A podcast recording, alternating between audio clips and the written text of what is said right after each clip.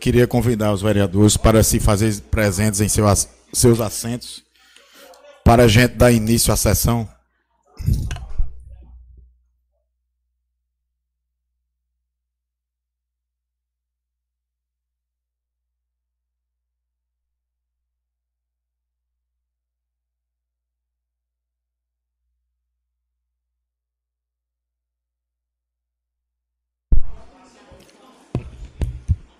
Boa noite a todos. Por motivo de doença, o presidente Macaroni Suassuna está ausente na sessão de hoje e eu, como vice-presidente, irei fazer o meu papel e presidir a sessão de hoje. Conto com a colaboração de todos os vereadores para que a gente dê andamento à sessão de hoje. Havendo o coro legal, eu declaro aberta a sessão.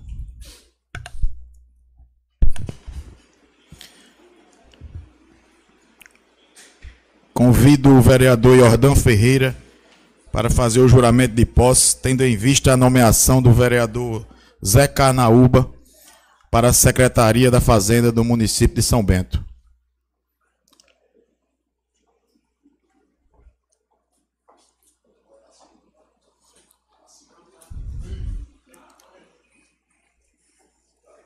Vossa Excelência com a palavra.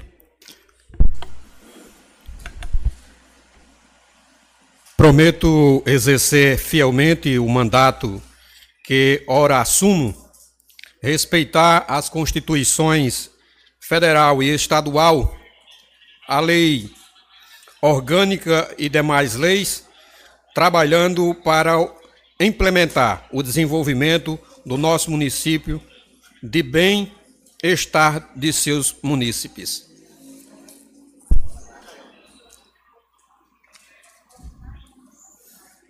Declaro empossado o vereador Jordão Ferreira. Seja bem-vindo a esta Casa Legislativa.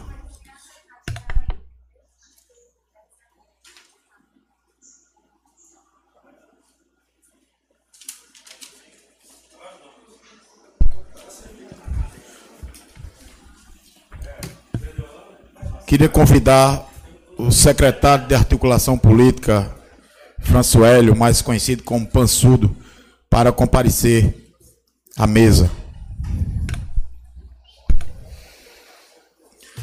Solicita a secretária que faça a leitura da ata da última sessão. A ata de sessão ordinária realizada no dia 13 de setembro de 2023, às 19 horas, presidida pelo vereador Marcarão Suassuna Carneiro. Nesta data, compareceram os seguintes vereadores: Arthur Araújo Filho, Alexiandro Dantas, Domício Ferreira de Araújo, Juliano Veras Lúcio, Fabrício Bezerra Lima e Aciara Dantas Enéas, Josué Diniz Araújo Júnior, Jurandir Salve da Silva, Rogaciano Araújo da Costa, José Garcia dos Santos, José Souza Fernandes e Márcio Francisco Gonçalves dos Santos. Havendo quórum legal, foi declarada aberta a sessão pelo presidente. Ato contínuo, o presidente autorizou a leitura da ata da sessão anterior. Após a leitura, foi submetida a ata em discussão. Encerrada a discussão, a ata foi posta em votação e aprovada por unanimidade. Em continuidade, o presidente autorizou a leitura do expediente do dia. Projeto de Lei número 046 de 2023, de autoria do vereador Josué Júnior, que institui o Dia Municipal de Combate ao Feminicídio. Projeto de Lei número 047/2023, de autoria do chefe do Poder Executivo do município, que autoriza a abertura de créditos adicionais especiais para o fim que especifique e adota outras providências. Projeto de Lei número 048/2023, de autoria do chefe do Poder Executivo do município, que autoriza o Poder Executivo a conceder parcela de complementação do vencimento aos enfermeiros, técnicos de enfermagem, auxiliares de enfermagem e parteiras, integrantes do quadro servidores do município de São Bento e da outras providências ofício de regime de urgência dos projetos de lei de autoria do chefe do Poder Executivo, número 047 e 048 2023. Antes de dar início à apreciação dos requerimentos da noite, o presidente convidou a senhora Karina, contadora do município de São Bento, a fim de que tecesse esclarecimentos acerca do piso enfermagem do projeto de lei que trata a LDO. Ato contínuo, a senhora Karina prestou todos os esclarecimentos pertinentes ao pagamento do piso salarial da classe de enfermagem, oportunidade em que esclareceu todas as dúvidas dos senhores vereadores sobre o tema, bem como sobre as disposições sobre a LDO. Ato contínuo deu seguimento aos trabalhos da noite. Requerimento número 058-2023, de autoria do vereador Josué Júnior, que requer esta colenta Câmara. Moção de repúdio contra a ADPF 442, que visa, por meio jurídico, legalizar o aborto em nosso país até 12 semanas. O requerimento foi posto em discussão, esgotada a discussão, foi posto em votação e aprovado com voto contrário do vereador Arthur. O vereador José Souza pediu retirada do requerimento 059-2023 da pauta para ser incluído na próxima pauta. Requerimento número 060-2023, de autoria do vereador Alexandre Dantas, que requer ao chefe do Poder Executivo a, inclusão, a conclusão da obra da Praça da Barra de Cima, em São Bento. O requerimento foi posto em discussão, a discussão, foi posto em votação e aprovado com voto contrário do vereador Arthur Araújo. Requerimento 061-2003, de autoria do vereador Alexandre Dantas, requer ao chefe do Poder Executivo do município a construção de uma creche na Barra de Cima, em São Bento. O requerimento foi posto em discussão, a discussão foi posto em votação e aprovado com voto contrário do vereador Arthur Araújo. Requerimento 062 de 2003, de autoria do vereador Fabrício Bezerra, que requer à Secretaria de Obras do município de São Bento a realização de mutirão de limpeza no bairro Sudene. O requerimento foi posto em discussão, esgotada a discussão foi posto em votação e aprovado por unanimidade. Requerimento 063 de 2003, de autoria do vereador Domício Ferreira, que requer ao chefe do Poder Executivo do município calçamento nas comunidades Terra Nova e Contendas. O requerimento foi posto em discussão, esgotada a discussão foi posto em votação e aprovado com a abstenção do vereador Arthur Araújo. Requerimento 064-2003, de autoria da vereadora Domelice Marcolino, que requer seu afastamento dos trabalhos desta Casa Legislativa por um período de 121 dias, sem remuneração, para tratar de assuntos de interesses pessoais. O requerimento foi posto em discussão, esgotada a discussão, foi posto em votação e aprovado por unanimidade. Ato contínuo, o presidente convidou o vereador Márcio Francisco para tomar posse como vereador suplente em razão da aprovação do requerimento da vereadora Domelice Marcolino. Encerrado o expediente do dia, o presidente passou para a ordem do dia.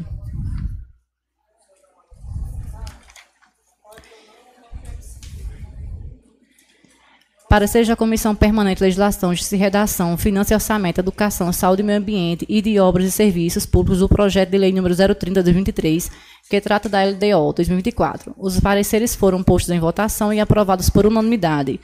Projeto de lei número 030/2023, de autoria do chefe do Poder Executivo, que trata da LDO. O projeto de lei foi posto em discussão, esgotada a discussão, foi posto em votação e aprovado por unanimidade. Ato contínuo, o presidente suspendeu a sessão para a formação das comissões para apreciação dos projetos de lei 047 e 048 2023. Retomada a sessão, o presidente colocou em votação os pareceres das comissões permanentes de legislação, justiça e redação e finanças e orçamento do projeto de lei 047 2023. Os pareceres foram aprovados por unanimidade. Projeto de Lei número 047/2003, que autoriza a abertura de créditos adicionais especiais para o fim que especifique as outras providências. O projeto de lei foi posto em discussão, não havendo discussão, foi posto em votação e aprovado por unanimidade. Parecer das comissões permanentes de legislação, de redação e finanças e orçamento ao projeto de lei número 048/2023. Os pareceres foram postos em votação e aprovado por unanimidade. Projeto de Lei número 048/2003, de autoria do chefe do Poder Executivo Município, que autoriza o Poder Executivo a conceder parcela de complementação do vencimento aos enfermeiros, técnicos de enfermagem, auxiliares de enfermagem e parteiras, integrantes do quadro de serviços do município de São Bento. O projeto de lei foi posto em discussão, encerrada a discussão, foi posto em votação e aprovado por unanimidade. O presidente suspendeu a sessão. Retomada a sessão, o presidente colocou o projeto de lei número 030 de 2023, que trata da LDO, em sua segunda votação, sendo este aprovado por unanimidade. Projeto de lei número 047 de 2023, de autor, de, que autoriza a abertura de créditos adicionais especiais para o fim que especifica para sua segunda votação. O projeto de lei foi posto em sua segunda votação e foi aprovado por unanimidade. Projeto de Lei número 042/2003, de autoria do chefe do Executivo do município, que autoriza o Poder Executivo a conceder parcela de complementação a vencimentos de enfermeiros, técnicos de enfermagem, auxiliares de enfermagem parteiras, para sua segunda votação. O projeto foi posto em sua segunda votação e foi aprovado por unanimidade. Esgotada a ordem do dia, o presidente declarou encerrada aquela sessão ordinária, dispensando o tema livre. Para constar, foi levada a presente ata por mim, Área Dantas de Oliveira, secretária legislativa, e pelos vereadores que assinaram a lista de presença e faz parte da presente ata. Ata exposta.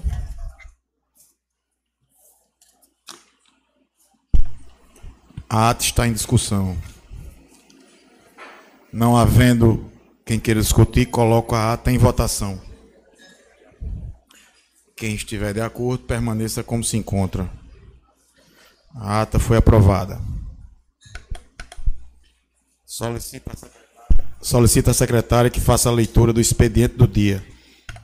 Pauta de sessão do dia 20 de setembro de 2023. Expediente do dia. Projeto de Lei número 049/2023, de autoria do vereador Fabrício Bezerra, que denomina de rua, ainda sem denominação neste município, em nome de professora Francisca Dias dos Santos, dona Nenzinha. Projeto de Lei número 050, 2003, de autoria do vereador Fabrício Bezerra, que denomina de rua, ainda sem denominação deste município, em nome de Raimundo Rosendo da Silva. Projeto de Lei número 051, 2003, de autoria do vereador Fabrício Bezerra, que denomina de rua, ainda sem denominação deste município, em nome de Tarsila Leandro da Silva. Projeto de Lei número 052, 2003, de autoria do vereador Fabrício Bezerra, que denomina de rua, ainda sem denominação deste município, em nome de Ezequiel Dantas Viana. Projeto de Lei número 053, 2003, de autoria do vereador Fabrício Bezerra, que denomina de rua, ainda sem denominação desse município, em nome de Rita Maria Clementino Dantas. Projeto de Lei número 054, 2003, de autoria do vereador Fabrício Bezerra, que denomina de rua, ainda sem denominação deste município, em nome de Juscelio Bezerra Linhares. Projeto de Lei número 055, 2003, de autoria do vereador Fabrício Bezerra, que denomina de rua, ainda sem denominação deste município. Não, perdão, esse aqui é de, do vereador Márcio Gulino em nome de Daniel de Araújo. Requerimento 059-2003, de autoria do vereador José de Souza, que requer à Secretaria Municipal de Saúde do município de São Bento para que, através do uso da tribuna, prestar informações sobre a formalidade para a contratação dos médicos que atendem no município, dentre outros assuntos relacionados à saúde pública do município. Requerimento 065-2003, de autoria do vereador Rogaciano Araújo, requer a esta coluna da Câmara moção de aplauso pelo dia do Redeiro, que ocorreu no dia 9 de setembro de 2003. Requerimento 066-2003, de autoria do vereador Rogaciano Araújo, requer a esta coluna da Câmara moção de aplauso pelo dia do caminhoneiro, que ocorreu no dia 16 de setembro de 2003. Requerimento 067-2003, de autoria do vereador Rogaciano Araújo, requer o chefe do Poder Executivo do município que apresente os contratos celebrados com as cooperativas prestadoras de serviços junto ao município de São Bento. Requerimento 068-2003, de autoria do vereador Márcio Gulino, requer o chefe do Poder Executivo do município calçamento das ruas. Manuel Honorato de Souza, Antônio Inácio de Almeida, Francisco Bento de Oliveira, Ana Paulina, José Elias Neto, ambos no bairro São Bernardo justificar a ausência do vereador Josué Diniz de Araújo Júnior por estar em Recife. Terminada a leitura, vamos passar à discussão e votação dos requerimentos. O primeiro requerimento é o 059-2023, de autoria do vereador José de Souza, que requer a esta Câmara Municipal para que a secretária de Saúde preste esclarecimentos sobre a contratação dos médicos que atendem no nosso município e outros assuntos referentes à saúde pública do nosso município. O requerimento do vereador José de Souza está em discussão. É, boa noite a todos os senhores vereadores, a toda São Bento. É, esse requerimento estou pedindo aqui para ter o esclarecimento dos nossos vereadores e a toda São Bento, através da contratação desses médicos que são, são feitos a contratação através de uma cooperativa e para que a gente possa esclarecer e saber qual é o médico e para onde estão sendo distribuídos, onde estão trabalhando, aonde se seja no hospital ou algum posto de saúde. Obrigado. O requerimento 059 continua em discussão.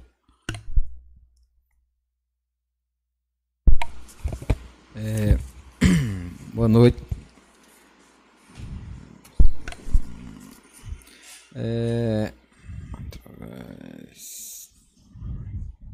o, o requerimento é, de Vossa Excelência, Dedé, é, é um requerimento de convocação da secretária ou é de convite da secretária? Peraí.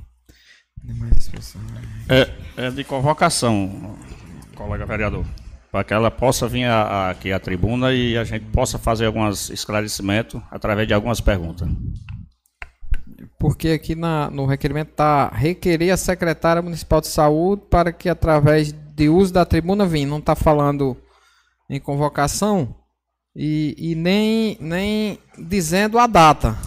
O que era bom que, que Vossa Excelência colocasse para não ficar, é, para vir aleatoriamente, já deixar essa data e se for caso de convocação, fazer essa alteração para que, é, é para ficar dentro das, das, das formalidades legais, né? E, e, e, colocar a data, se for próxima quarta, na outra quarta, se for numa sessão ordinária, se não for, para ficar certo, né? Ficar correto aqui, para que a gente possa não não haja nenhum é, contratempo na, se aprovado o requerimento de Vossa Excelência.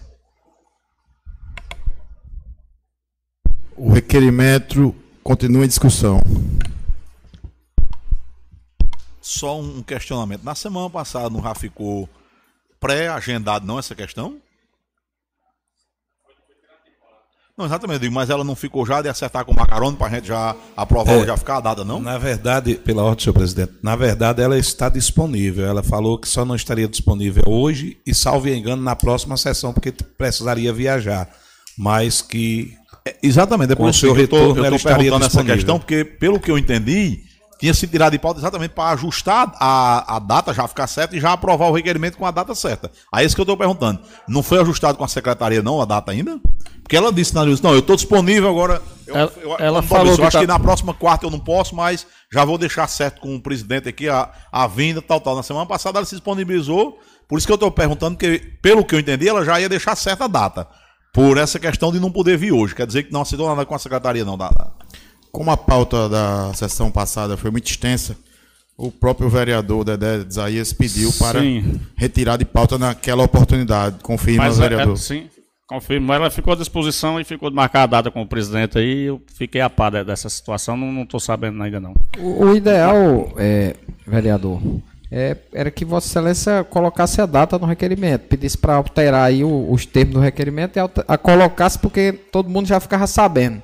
Que às vezes você vem para para reunião preparado para uma coisa, quando chega Sim. aqui tá a secretária, você vem preparado para tratar de outra coisa e fica perdido no, no, no, no que tange ao assunto da Secretaria de Saúde. É só uma, só uma sugestão, se o colega quiser aceitar. É, pela ordem, senhor presidente. É, concordo plenamente com o vereador Fa- Fabrício. né, a questão da, da- do requerimento, se é um convite ou, ou uma convocação, e determinar a, a data específica para que a secretária possa comparecer, até porque acredito que muitas pessoas virão ficar na expectativa de ouvi-la. Então fica aí a, a- sugestão que me dar aqui, já que no caso o requerimento foi tirado na sessão passada e eu tô tá botando hoje em pauta.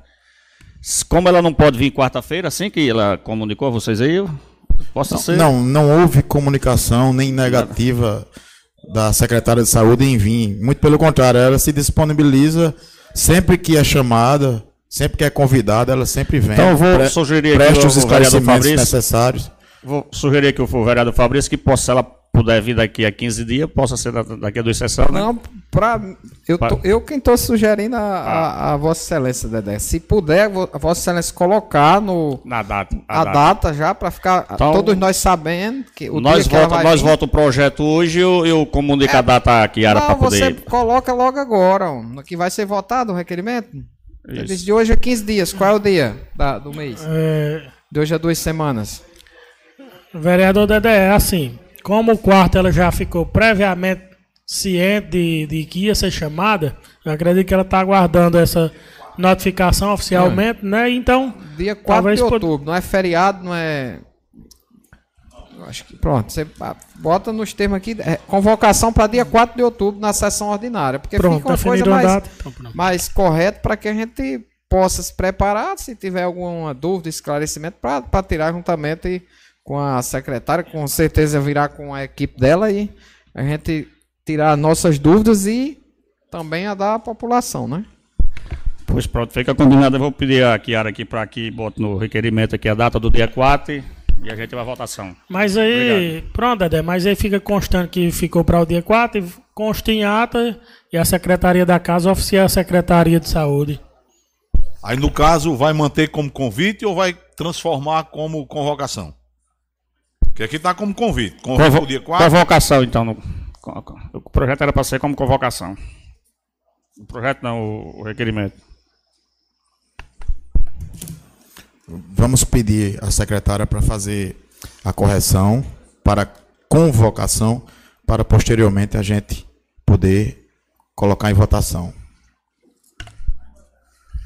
O projeto, o requerimento, ou melhor, ainda está em discussão.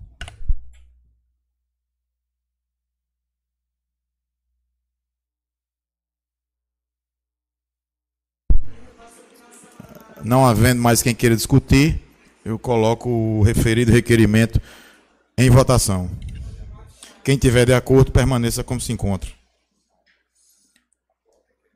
Requerimento 059-2023, aprovado por unanimidade.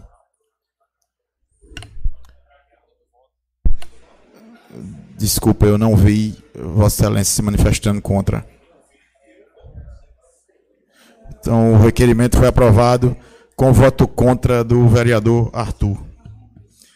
Vamos dar sequência. E o próximo é o requerimento 065-2023, de autoria do vereador Rogaciano Araújo, que requer a esta Câmara moção de aplausos pelo Dia do Redeiro, que ocorreu no último dia 6 de setembro de 2023. O requerimento está em discussão. Presidente, é, eu já tinha até perguntado aqui à Secretaria da Casa, porque o requerimento está como dia 9. Então, se a ideia é o dia do redeiro, tem que corrigir, porque o dia do redeiro é dia 6 e não dia 9 de setembro. Já foi alterado pela secretária, vereador Arthur. O requerimento continua em discussão. Boa noite, boa noite os colegas vereadores, boa noite quem hoje está aqui presente, quem nos assiste. Então, é, é o mínimo, colegas vereadores, população de São Bento, que a gente pode trazer essa casa, é o reconhecimento. Graças a Deus já teve o reconhecimento estadual o deputado Júlio Roberto, à época que estava em exercício, fez essa proposta lá, apresentou essa proposta na Assembleia Legislativa e foi, foi graças a Deus, aprovado, foi criado de estadual do Redeiro. Então, aqui é nada mais justo do que trazermos essa casa é, uma moção de aplausos, porque sabemos que grande maioria está aqui nessa época, mas após passar quatro, cinco longos, longos meses fora de suas residências, longe de suas famílias.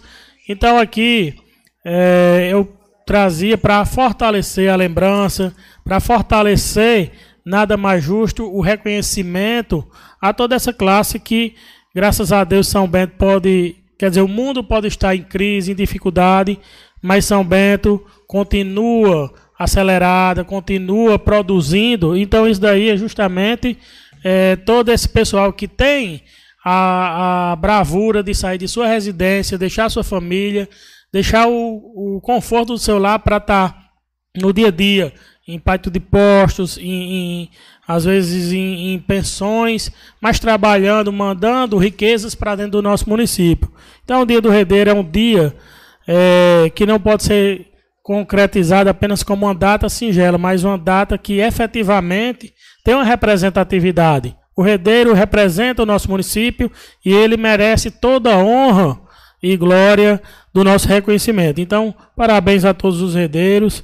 Fiz essa moção apenas no sentido de lembrá-los novamente, porque sabemos que nesse período a maioria está em São Bento, mas daqui a 20, 30 dias irá novamente é, desbravar o mundo, fora os que já estão por aí afora.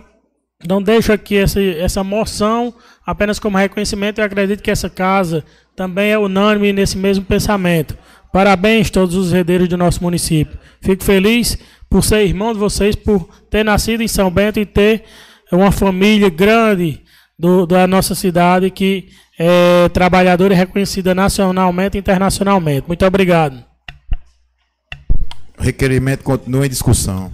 Presidente, caros colegas vereadores, é, na linha do que foi colocado pelo vereador Rogaciano, como há muito tempo eu venho dizendo, o dia, o Redeiro é sem dúvida a força motriz da nossa cidade e deveria ser homenageado todos os dias e não apenas um dia. E, aproveitando o requerimento do vereador,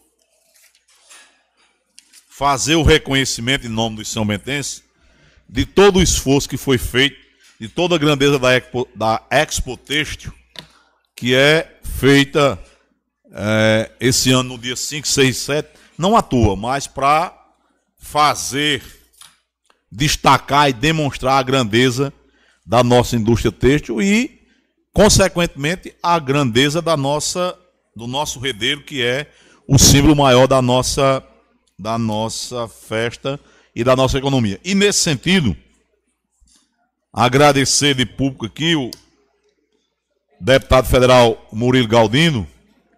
Todos sabem que eu não sou dos mais entusiastas, mas ele apresentou no projeto na, na Câmara Federal.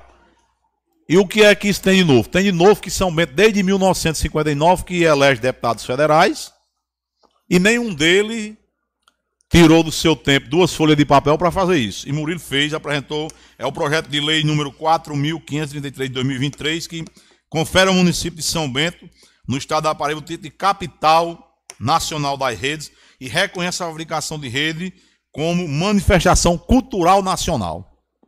Então, para muitos pode parecer pouca coisa, mas se esse projeto for aprovado e se tornar lei, a nossa indústria de rede não vai ser apenas mais um produto nacional, mas vai ser uma manifestação cultural do Brasil. Não é de São Bento, não é da Paraíba, é do Brasil, é cultural nacional. Então nós vamos equiparar aqui a nossa rede a muitas outras, a muitos outros produtos que são tidos como manifestação cultural nacional. E qual é a importância disso? A importância disso é abrir o mundo para os produtos brasileiros. Hoje você, nos mais chiques e mais caros restaurantes de Nova York, você consome queijo canastra, que é produzido na uma área específica na na serra, nos municípios que estão a, ao redor da serra lá em Minas Gerais, como um produto artesanal cultural brasileiro. E isso agrega valor ao produto. Não é só ter um título, botar uma placa na entrada de São Bento, que nós somos a capital da rede, que a rede é um. A rede é um. Tem que botar outra faixa. A rede é um produto, é uma manifestação cultural brasileira. Mas isso é o que agrega valor, é o que abre de frente é, para o comércio da rede, é o que abre a, as oportunidades para os redeiros, que afinal de contas só existem redes porque existem redeiros.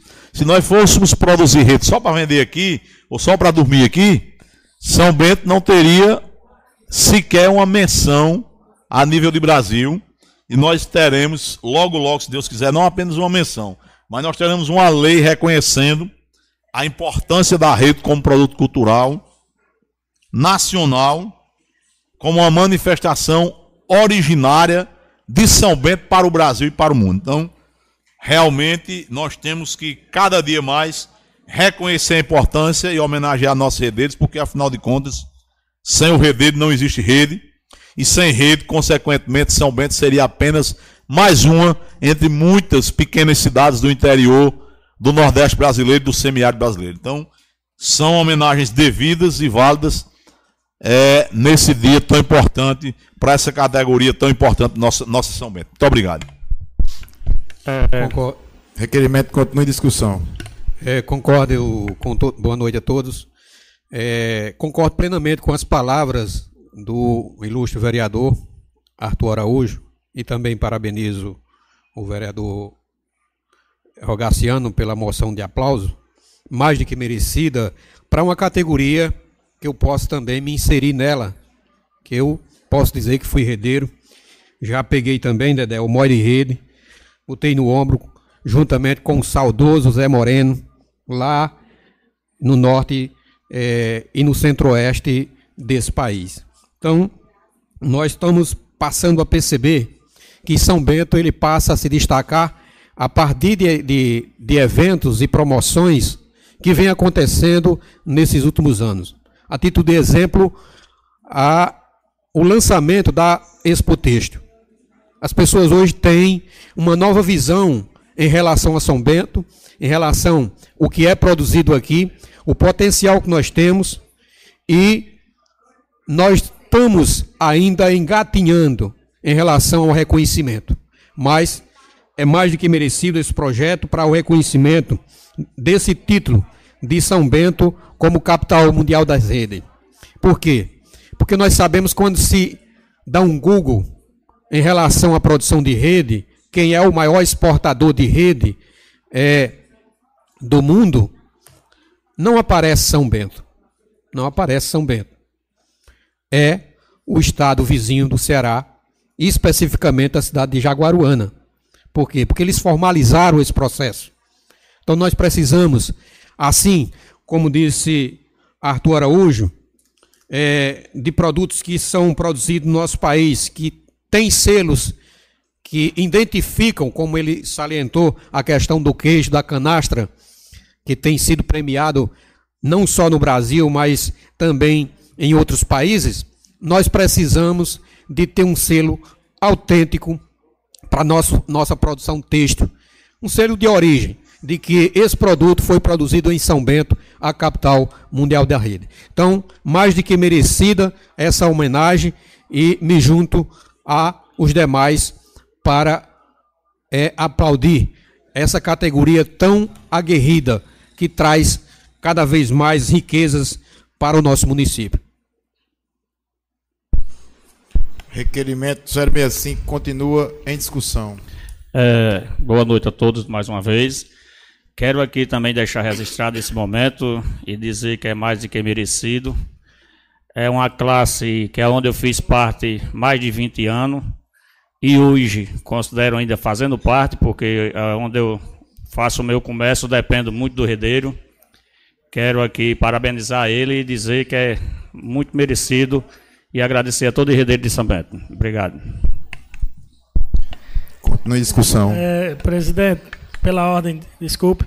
Eu acabo de, de ser informado por, pela funcionária da Casa Cisiane que o Dia Municipal do Redeiro foi de autoria da saudosa vereadora Evangelma.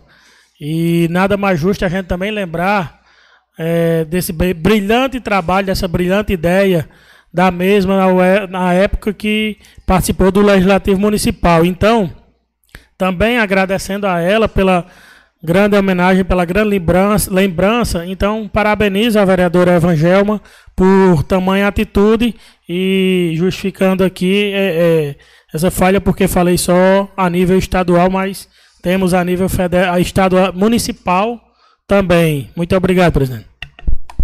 É, senhor presidente, Pois não, vereador Domingos com a palavra. É, toda homenagem é justa, toda homenagem é bem-vinda. Agora, com esse. Falando a respeito do projeto lá na Câmara Federal do deputado federal Murilo Galdino, eu me pergunto: será que o deputado ouviu algum, algum carro de rede lá para o lado de Brasília? Porque nas minhas seis ou sete mil gravações nos últimos 20 anos, eu sempre fiz questão de dizer, direto da capital da rede no Brasil, que é São Bento. Então, graças a Deus, antes tarde do que nunca, vereador Alex. Pois é, vereador. É, eu tenho quatro lojas no Pará e, e o que roda no meio da rua é, é Domilson, falando a capital mundial das redes. Obrigado, vereador. Pois é, que bom, que bom que o reconhecimento para nossa cidade está chegando. Não é?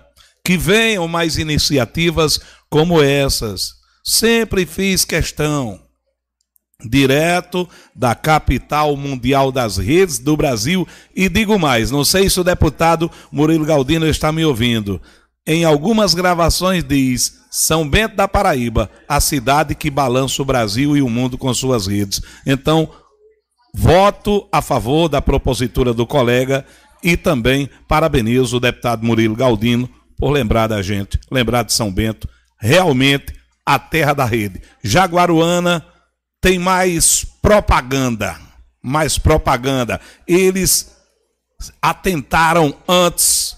Vamos investir por aqui, na mídia, na divulgação. Agora, na quantidade, na qualidade, é São Bento. Requerimento continua em discussão.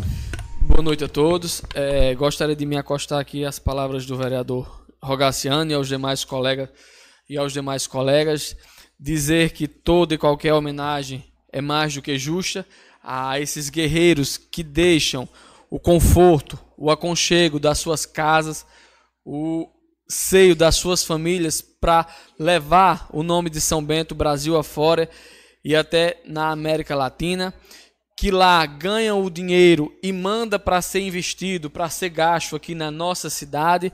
Então, isso é mais do que justo, é mais do que merecido. E além da homenagem que aqui estamos propondo, estamos votando, que possamos pensar ideias, projetos para melhorar a qualidade de vida deles, não só do Redeiro, mas de toda a indústria têxtil do nosso município, que graças a Deus é o nosso motor econômico que faz com que São Bento se destaque não apenas no Alto Sertão ou na Paraíba, mas em todo o Brasil. Voto favorável. Requerimento continua em discussão. É, presidente, boa noite mais uma vez a todos. É, muito prazer e alegria que a gente discute esse requerimento hoje para homenagear o que São Bento tem de melhor, que é quando fala de Redeiro fala na população de São Bento, quase que na sua integralidade, é, trabalha com rede, trabalhou com rede, sobrevive da rede, sobreviveu ou tem algum vínculo é, é, com a rede. Isso é, vem dos desbravadores da, da área texto em nosso município, que sempre foi muito falado nesta casa, de, desde Manuel Lúcio, de, de até meu avô Eulampo Cândido, meu pai Pedro Eulampo, que é, trabalhou também com redes, com fios, minha família também, alguns tios, irmãos e até eu mesmo já fui vendedor de redes. Já trabalhei em fábrica de redes como espoleiro, fazendo transilim, alvejando, tingindo, é, é, fazendo pano de prato, pintando pano de prato, e trabalhei em todas essas áreas do, do, do, do da, da área texto, especificamente também na rede. Já fiz varanda, já empunhei rede, já, só não teci. Eu nunca aprendi a tecer, mas já trabalhei enchendo espola, conicano, urdindo. E é o que nos orgulha hoje. É, é, é a rede. A rede é o, o orgulho de São Bento e os redeiros principalmente que é quem leva o, o, o, a cidade de São Bento, esse Brasil afora, é quem faz a riqueza de São Bento, a economia de São Bento girar. Está aqui o meu amigo Jamélio, que é corretor, passa aqui quatro, cinco meses aí Brasil afora, é, pegando o MOI, como é, é mais popular, né, Jamélio? Para mandar recursos para São Bento, para que São Bento seja essa potência econômica que é hoje, e tudo isso se deve da rede e aos nossos queridos irmãos redeiros que estão espalhados Brasil afora, não só de São Bento, mas de, de das cidades aqui vizinhas, Vista Serrana, Paulista, Patos, é, Mato Grosso, Lagoa, Jericó,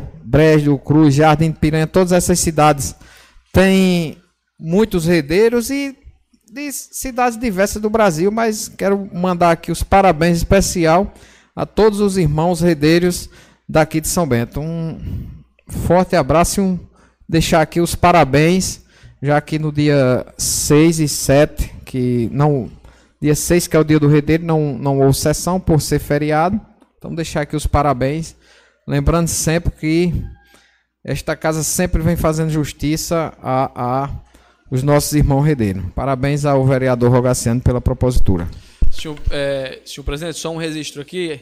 O, mandaram aqui para mim, o deputado Gervásio, já em 2019, é, ele instituiu o Dia do Redeiro, dia, desde set, dia 6 de setembro, e já tornava São Bento a capital nacional das redes. Então isso é bom que assim isso, assim como Gervásio, Murilo, que outros deputados olhem para São Bento é, com esse olhar visionário e que possam nos ajudar. É, projeto continua, projeto não, o requerimento continua em discussão. Com a palavra o vereador é, Jurandir. Boa noite, senhor presidente. Quero aqui parabenizar o colega Rogaciano pela, pelo projeto e quero dizer que eu sou herdeiro desde os 12 anos de idade, tenho 50, quer dizer que faz 38 anos, né? Fui herdeiro corretor, fui dono de carro, fui moeiro e hoje sou herdeiro ainda, né? A gente faz a logística aqui da prensa, leva a rede para todas as partes do Brasil, onde se encontra o enredeiro. eh, o ramo de rede hoje já está mais adequado, mais civilizado, mas eu ainda sou daquele tempo, Domilson, que o cabo ia naquele caminhãozinho de lona. Em 89 eu lembro como. Na época da bocada. Era na época da bocada, me lembro como fosse hoje em 89, nós ia cruzando a capital federal num carrinho daquela, a PRF parou, tomou a frente de nós e levou nós lá pro pátio do Detran. E quando foi no outro dia, nós tínhamos padrinho lá pro Brasil e deu tudo certo, né? Liberaram nós e nós seguimos viagem. É um trabalho que a, a maior dificuldade do redeiro, do trabalho do redeiro, é a saudade de casa. Depois que você viaja, passa quatro, cinco meses fora de seus lares, né, de suas famílias, do seu, das suas esposas, dos seus filhos, era a parte que eu achava mais difícil de, de viver no ramo de rede, era essa. Mas tirando dessa parte aí da saudade, era tranquilo para quem gostava de trabalhar, era muito bom. A gente trabalhava muito, mas quando era noite era gratificante. Quando chegava em casa, era 40, 50 dias só, tirando férias, né? Quero parabenizar todo o redeiro e dizer que tenho orgulho de ser redeiro. É, nasci redeiro e até hoje sou redeiro ainda. Se Deus quiser, quero morrer redeiro. Agradecer e mandar um abraço para todos os redeiros de São Bento e região. Obrigado. É... Requerimento continua em discussão. Presidente. A palavra, vereador Alex. É, boa noite a todos, né? A todos presentes, os que estão em casa nos escutando, né? É, mais do que merecido, o herdeiro, parabenizar aqui nosso colega vereador Rogaciano é, e dizer a todos os herdeiros de São Bento. Dizer também que é, meu pai, a gente vem do, do, dos pais da gente, né? Painho teve fábrica de rede também e, e o vereador Fabrício falando aqui, só não aprendi a tecer. Mas enfiar a rede na cabecinha, na, na máquina, a rede, dobrar, encher espola, tudo fiz. Um pouco. Né? E hoje, até hoje, ainda trabalho com rede. E dizer também as palavras de Dom Milson.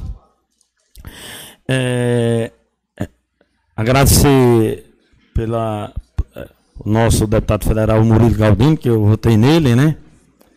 Também Gervásio Maia, que já tinha feito essa homenagem, mas não é querendo é, bajular Dom Milson e dizer, o vereador Dom Milson, é, quem mais, quem mais não, quem começou a dizer capital mundial da rede foi o vereador Dom Milson.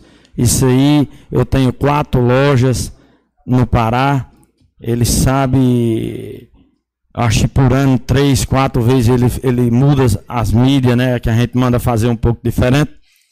E tá lá no meio da rua, o vereador Domilson. Vem direto da capital mundial da rede São Bento da Paraíba. Então, eu acho que já é conhecido no Brasil inteiro por Vossa Excelência, vereador Domilson. Parabéns. Muito obrigado. Terminadas as discussões, vamos colocar o requerimento em votação. Quem estiver de acordo, permaneça como se encontra. O requerimento foi aprovado por unanimidade.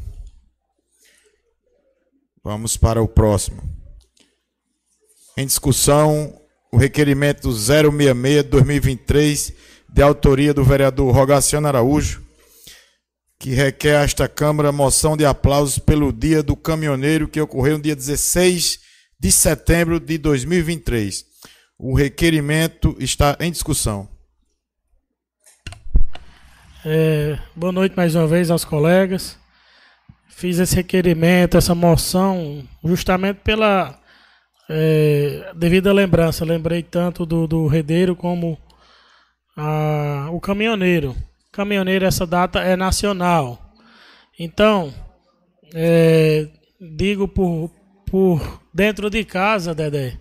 Papai foi caminhoneiro, meu irmão, mesmo formado, mas quis é, também continuar a, a, profissão dele e a gente vê que é uma profissão muito bacana. Eu mesmo admiro muito, vejo aqui anualmente quando todos se reúnem em dezembro para ter as bênçãos, porque só Deus sabe o que eles enfrentam nas estradas, dia, noite, estrada ruim, perigosa, como todos nós sabemos. O vereador colega Jurandir muito bem sabe disso, porque tem a frota de veículos que aí leva e transporta todo, todo o nosso ouro, que é a rede, para o Brasil afora. Vai até as fronteiras do país, é, rodando aí 5, acho que até talvez 6 mil quilômetros. É, estrada fora, Brasil afora, 5, 10 dias rodando direto. Então, é nada mais justo que a gente lembrar desse pessoal também. São Bento tem uma frota muito grande de caminhões, justamente pela é, é para levar toda a nossa produção. Então, nada mais justo do que lembrar de todos, parabenizar a todos. E, é, há poucos dias a gente viu que teve uma. Por pouco não foi uma tragédia, mas é, graças a Deus o rapaz saiu praticamente ileso de um grave acidente, um caminhão, a carreta que virou com a carrada de madeiras e parece que foi Deus que abençoou para ele ficar naquele canto, porque quem viu, quem assistiu os vídeos, não acreditava que tivesse sobrar, que tivesse sobrevivido ninguém naquela tragédia. Então, a gente tem que é, tentar aqui, pelo menos, homenagear esses filhos de São Bento que também colaboram da mesma forma. É uma coisa que liga a outra. O redeiro vai trabalhar e tem que ter quem vá deixar a, a mercadoria para que ele possa fazer essa venda. Então, também é uma profissão muito sofrida, desgastante e, e perigosa. Então, aqui, minha moção de aplausos. A Câmara Municipal de São Bento acho que é o mínimo que pode fazer por esses guerreiros que também saem dos seus lares. O tempo é mais curto, mas que é constante, passa às vezes dois, três dias, às vezes menos que isso, em suas residências com suas famílias e tem que voltar. Então, meus parabéns.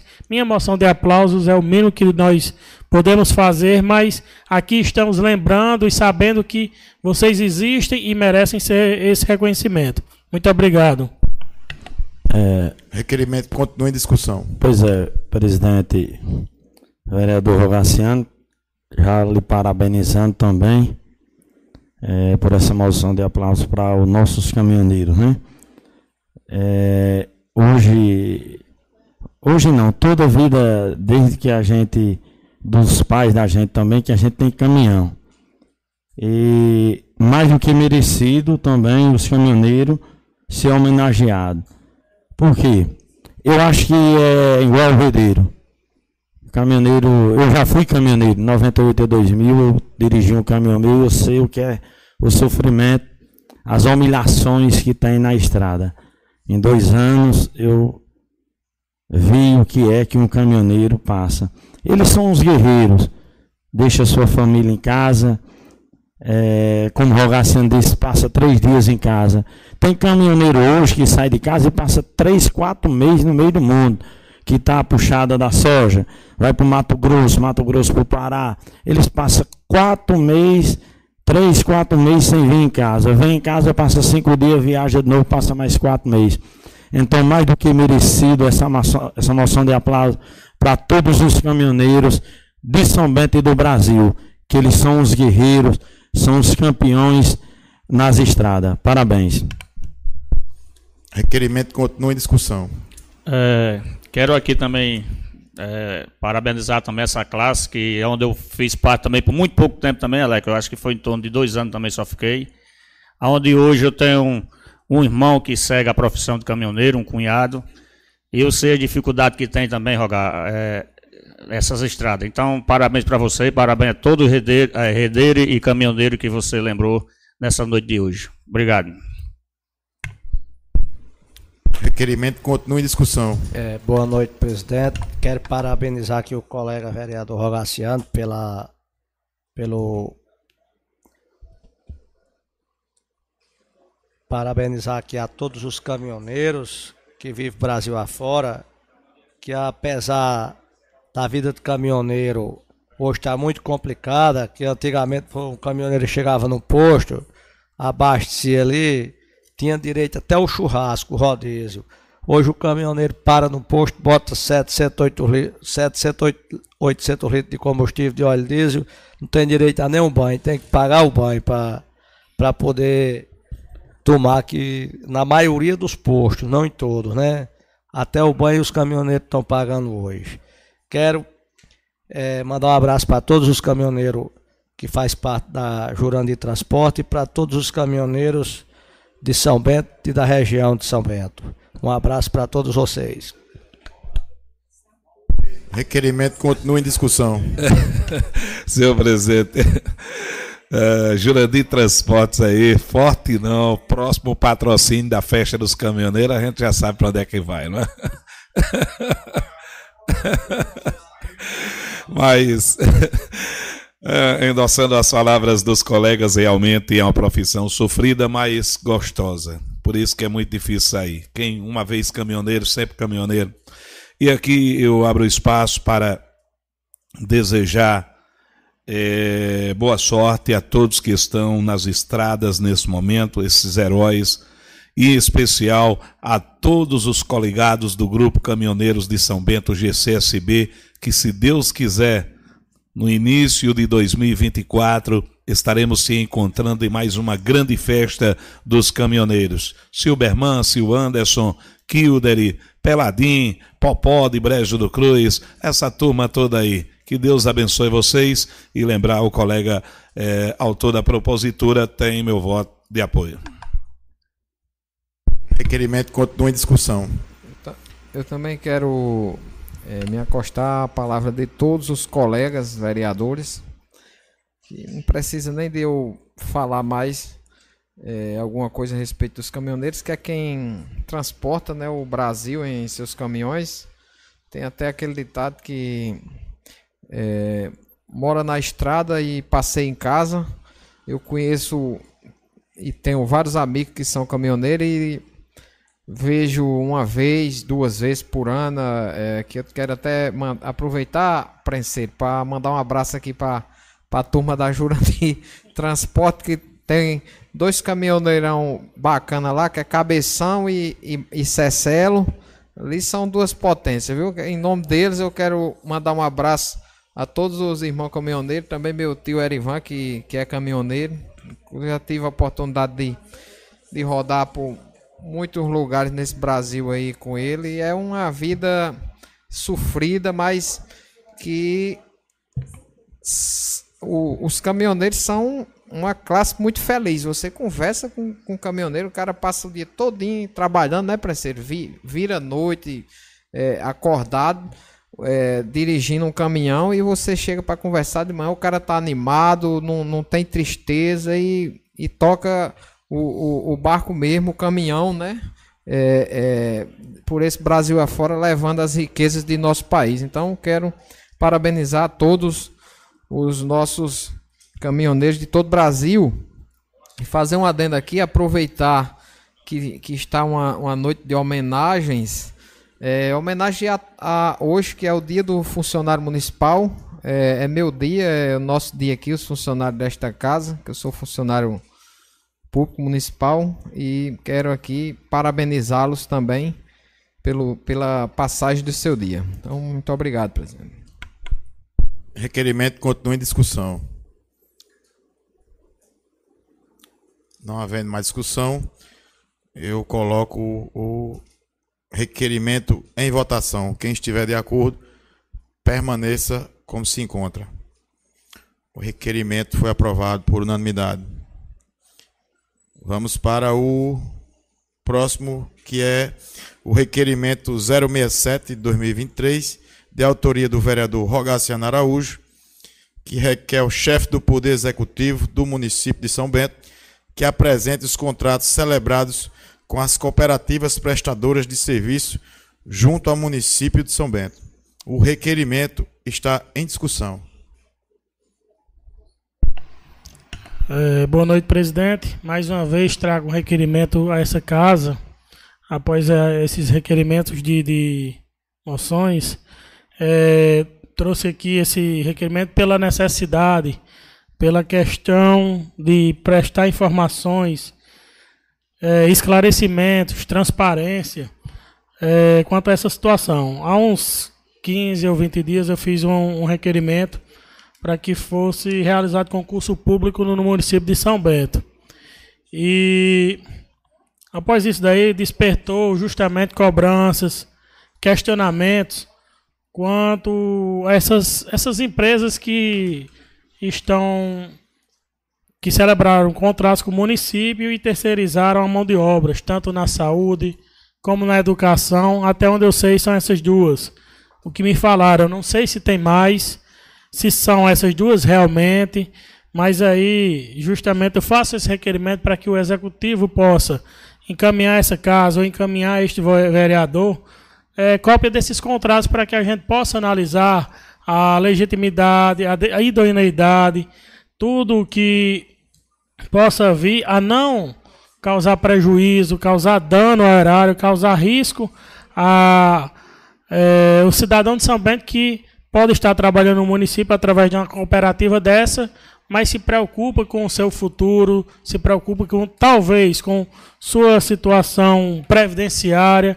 E isso daí a gente tem que analisar, até porque na última reunião a gente viu aqui não falando em cooperativas, mas contratos licitatórios de empresas que abandonaram, que é. prejudicaram, que causaram dano ao nosso município. Então, aqui pode sim é, causar um dano e a gente tenta de forma preventiva trazer, é, é, é, é trazer ao conhecimento da população tudo isso daí, saber como está sendo, qual a, a, vamos dizer, o lastro probatório, o lastro é, talvez até financeiro dessas empresas para uma possível ação é, trabalhista, qualquer forma nesse sentido. Até porque a gente sabe que a cooperativa ela exime em muitos pontos a obrigação do município com esse servidor. Então esse é o meu requerimento, é dessa natureza que estou falando, inclusive pautado até numa preocupação do próprio presidente do Tribunal de Contas, que deu uma declaração essa semana justamente nesse sentido, desses contratos com os municípios. Então, aqui eu acredito que até, estou até é, é, justamente fazendo o requerimento que é de conhecimento do próprio Tribunal de Contas para apurar essas naturezas. Então, aqui a gente se preocupa principalmente com o cidadão que está prestando seu serviço através de empresa dessa e a gente aqui tenta prevenir para que um problema maior não aconteça. Então, esse é meu requerimento. Requerimento continua em discussão. Pois é, é vereador Rogaciano, escutando esse seu requerimento aí, é, nós tem hoje na Barra de Cima é um coveiro, assim, eu queria saber se esse coveiro recebe por, por essa cooperativa, porque é o seguinte, até onde eu sei, recebe 500 reais e quem paga é o vereador Zé Carnaúba. Essa pessoa ligou para mim essa semana. Rapaz, Alex, eu não vou ficar mais não, disse Zé. Tal, e, então, para que servem essas cooperativas? E um menino, hoje na Barra de Cima, a gente entra no cemitério, a gente vê até o cemitério um pouco abandonado. Mas também, ganhando 500 reais, não tem como uma pessoa chegar a zelar um cemitério. Então, isso aí digo porque tem propriedade, porque a pessoa me, me disse que recebe 500 reais e quem paga é Zé. E tem essas cooperativas, queria saber do Poder Executivo por quê. E se tem a cooperativa, porque o menino recebe o salário. Eu não sei por que Zé paga, né? Então, isso aí fica a pergunta Entendeu? Pois muito obrigado. Requerimento continua em discussão. Com a palavra, o vereador Arthur. Senhor presidente, senhoras e senhores vereadores, é, são fatos, creio eu, desconexos. E porque se o vereador José Garcia está pagando 500 reais ao cidadão, deve ser do bolso dele, porque ele não é a cooperativa. Se o cidadão é empregado da cooperativa, quem deveria receber o salário é ele mesmo, porque eu suponho eu que essa cooperativa tenha os cooperados regularmente escritos, se é uma cooperativa. Porque se é uma empresa que contrata com o município, ela é obrigada, obrigada a registrar esses trabalhadores em carteira, por quê? Pela decisão do Supremo Tribunal Federal, que levou a alteração pelo TST da súmula 331, o número 4 da súmula, em último caso, o município é responsável subsidiário, existe uma responsabilidade subsidiária do município com esses pagamentos. Então, é, houve, se houve essa manifestação do Tribunal de Contas, do presidente do Tribunal de Contas, eu não ouvi a manifestação, mas me deixa duas perguntas. Primeiro, se os municípios estão contratando regularmente essas cooperativas, empresas enfim, pessoas jurídicas, vamos tratá-las assim, obrigatoriamente, eu sei disso que sou matuto da Pitombeira, o presidente do Tribunal de Contas, que é muito mais sabido que eu, é professor de direito e formado há 50 anos em direito, ele sabe que quando o município vai transmitir no Sagres, e aí eu fui ordenador de despesa aqui na Câmara, que não tem é, infinitamente menor do que a prefeitura, e quando você faz uma licitação dessa, você é obrigado a mandar pelo Sagres até o dia 10 do mês subsequente à assinatura do contrato, você manda. Você é, insere no, no Sagres para qualquer cidadão do povo, não da Paraíba, mas do mundo, através da rede mundial de computadores. Você vai lá no Sagres, que é público, e você vê todo o contrato público. As certidões negativas de regularidade são seis certidões da empresa contratada. Você vê o contrato, obrigatoriamente esses contratos, eu estou, mais uma vez repetindo, estou tratando de contrato regular. Se houve algo regular, como manda a lei de licitação, a nova lei de licitação, que inclusive já está em pleno vigor a nova lei de licitação, porque o ano passado era permitido, é, existia, uma, uma, existia uma presão legal que você, dependendo do tipo, do valor e da abrangência do processo licitatório, você poderia usar a famosa 8666 93 ou a 14.023, se não me engano, que é a nova lei de licitações. Enfim. Mas se por uma ou por outra, independentemente, se você fez regular, você transmite no SAGS as certidões negativas, CNPJ e contrato social da empresa ganhadora. O contrato da empresa ganhadora. E se essa empresa envolvesse mão de obra, você tem que incluir, inclusive, os documentos dos trabalhadores que estão prestando essa mão de obra. Regular. Então, o presidente do tribunal sabe disso. Se eu sei, imagine ele. Se algum município está contratando alguma empresa de forma irregular, que aí é uma preocupação do presidente Tribunal de Contas, parabéns para ele porque está preocupado, mas o que tem que ser feito de parte do Tribunal de Contas é determinar uma tomada de conta especial, chamar o gestor ah, para prestar conta acerca dessa área, no caso de São Bento, pelo que foi dito aqui, na saúde e educação, prestar, tomar, é, fazer uma tomada de conta é, especial para que ele preste conta dessas questões. Então, de toda maneira, o, que, é, o que é que eu quero dizer com Arthur, isso? pela ordem. É, ele não citou São Bento, disse que era uma preocupação dele com relação às prefeituras do estado da Paraíba. Da Paraíba inteira, que bom. Não, então, não, porque parece que você entendeu que eu disse que citou São Bento. Não, não citou. Que bom que é na Paraíba inteira, então mais um motivo se ele tem essa preocupação para resolver. Em relação a nós, que a fiscalização, a, é, o Brasil vive um momento é, meio complicado nos poderes e a culpa é principalmente nossa, dos agentes públicos, que é assim. A roda grande está passando na pequena. Aqui o cachorro está morrendo a linguiça. Está na Constituição, é o artigo 29 da Constituição, porque às vezes eles, esse povo até se ofende quando diz isso. Mas eu, como não me preocupo em ofender, o Tribunal de Contas, ao contrário do que se está fazendo, o Tribunal de Contas não é nosso chefe, não. O contrário. Nós somos os chefes do Tribunal de Contas. É porque o negócio está tão bagunçado que o Tribunal de Contas está dando ordem aos chefes deles. Porque Está na Constituição, lá bem bonitinho no 29, que o Tribunal de Contas é um órgão auxiliar do Poder Legislativo. Poder Legislativo Municipal Estadual, no caso do Tribunal de Contas do Estado, e do Poder Legislativo Federal, no caso do TCU.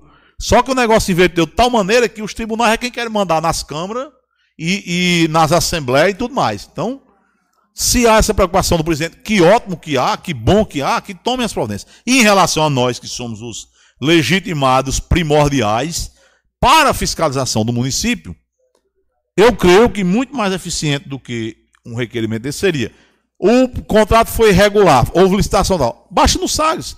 Eu sou meio analfabeto digital, o meu eu não sei baixar não, mas amanhã eu peço a Rafaela, ela entra aqui e baixa o processo todo. Em qualquer processo que eu queira no Sagres, ela sabe olhar pelo celular. Eu sou meio tapado nesse negócio de celular e enxergo pouco, vou para uma tela do computador que tem 33 polegadas e eu baixo lá qualquer procedimento da época que eu era na despesa, da anterior, do atual, da mesma forma prefeito. E mais ainda, mais ainda, se há uma preocupação legítima, adequada, devida e de toda forma, e, e, é, e é, ela é muito meritória.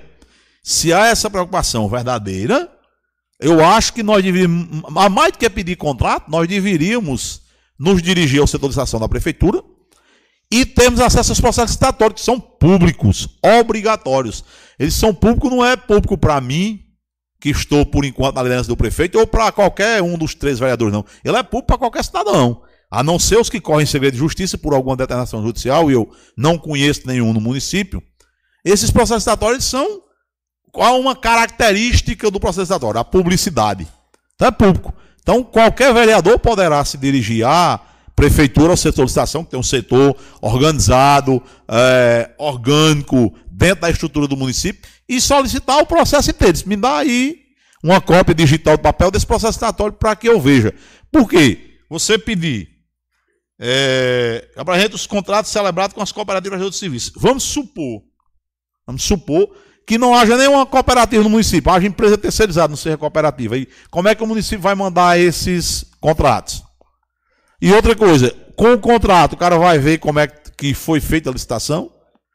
Com o contrato, só o contrato, o cara vai ver como é que está sendo efetivado essa questão, porque é, é, a mim causa muita surpresa a história de que tem contrato na educação, porque pelo que eu sei, o município de São Bento, todo ano a gente, final de ano aqui, tem aquela história do rateio. Ouvimos o ano passado longamente as as duas categorias, aqueles que são pagos nos 70%, que é quem está envolvido diretamente na questão do ensino aprendizado, e o pessoal de apoio, e ninguém falou nesses terceirizados, cooperados ou qualquer nome que dê. Então, para mim, é uma novidade e uma preocupação a mais. Quer dizer, na educação está funcionando com terceirizado, e o que é que aconteceu com os concursados? E o que aconteceu com os contratados? Mesma coisa na saúde. Nós tivemos aqui semana passada uma discussão que todo mundo saiu satisfeito, pelo menos foi essa a minha impressão, posso estar errado, mas a minha impressão foi que todo mundo saiu satisfeito. Por quê? O prefeito, num trabalho árduo com a Secretaria de, Educa... de Saúde, garantiu não apenas os concursados, mas garantiu aos concursados e aos contratados. Me corrijam, por favor, se eu entendi errado, não foi isso. Garantiu esse pessoal o pagamento do PIS, que inclusive eu falei com o secretário Tales essa semana, e ele me disse que esse retroativo é, vai ser feito amanhã. E eu perguntei ele agora de novo, ele acabou de confirmar. O pagamento vai ser amanhã mesmo? Vai sim. Até o meu dia nas contas. Então, amanhã, fora aqueles 60 que foi explicado, a gente bem sabe, depois ninguém vai poder reclamar dos 60. Amanhã, até meio-dia, está nas contas, quatro meses retroativos para todo mundo da, da saúde. Eu entendi assim. Então, se tem uns cooperados, nós não aprovamos nada aqui para cooperado, não. Nós aprovamos para concursado e contratado. Foi assim? Então, mais uma preocupação minha também. E esses cooperados, onde é que fica? E quem é cooperado de quê? É uma cooperativa de médico, é uma cooperativa de enfermeiro, é uma cooperativa de fisioterapeuta, é uma cooperativa de profissional da saúde, são cooperados para o PSF, são cooperados para o hospital. Onde é que está esses cooperados? Então, eu acho que nós deveríamos procurar, até na, quando a secretária vier, que já está certo, o requerimento foi aprovado, de convocação, para a gente entender como é essa história desses cooperados. Então, eu acho que isso era importante ser dito para que a gente possa fazer essa, essa questão, vamos dizer, no interesse da população. Eu estou partindo da, do pressuposto da ideia que a questão não é no interesse político, é no interesse da população, mesmo porque se o, o trabalho dos cooperados não for bom, o cidadão na ponta, do o usuário do SUS na ponta na questão da saúde e o aluno na questão da educação é que são os prejudicados. Se essa questão for bem trabalhada, organizada, afinal de contas a gente sabe que é o maior Hoje, o maior prestador de serviço de saúde privado no Brasil é a Unimed, é uma cooperativa. A gente sabe que hoje existe quase cinco vezes mais, lamentavelmente, eu digo isso com tristeza, existe quase cinco vezes mais alunos do ensino superior nas, nas universidades particulares do que nas, na universidade pública. Ainda a, a, a predominância muito grande na educação de alunos na escola pública, em detrimento ou em comparação às escolas privadas. Mas no ensino superior, nós já temos quase cinco vezes. O último dado que eu tinha visto era 4,7. Para cada um aluno no ensino público superior, tinha 4,7 alunos no ensino particular. Então, essa história de cooperativa, para mim é surpresa a história da educação, e eu acho que nós deveríamos partir para isso, e não apenas um requerimento, manda os contratos, a gente não sabe que contratos são esses, como são, nem que não são. Então, eram essas questões que eu acho que é importante para a nossa análise, o nosso debate e a nossa reflexão em relação a essas informações. Mesmo porque, como eu disse, vou dormir hoje com essa preocupação. Será que tem alguém na enfermagem que é cooperado? E esse povo, como é que vai ficar? Porque nós não aprovamos aqui piso para cooperado. Tem que ver essa situação desse pessoal, se é que existem entre esses profissionais cooperados, para a gente saber como é que vai ser essa situação. Muito obrigado pela atenção de todos. Requerimento continua em discussão. Piloto, presidente. Pois é, atentamente escutando o vereador Arthur, ele dizendo, fala que, ah, eu fiz uma pergunta, né? Eu, do Coveiro da Barra de Cima, certo? Vossa Excelência disse que o vereador Zé Carnaúba poderia estar pagando do bolso dele. Rapaz, só se o vereador estiver recebendo o salário da- de algum canto e pagando, mas do bolso dele eu tenho certeza que ele não está pagando, não. Por quê? Nós tem áudio aí rodando no meio da rua do vereador, e o cara foi pedir uma ajuda de 10 reais, ele disse, não, vai pedir os 10. Como é que ele vai pagar 500 reais do bolso dele? De maneira alguma. Então isso aí eu digo com toda a propriedade que não é do bolso do vereador. Manter o foco da discussão, por gentileza, vereadores. Coloco o requerimento. Ou Presidente. melhor, vamos permanecer na discussão ainda. O vereador Fabrício com a palavra. É, ouvindo aqui o- os colegas e atento ao que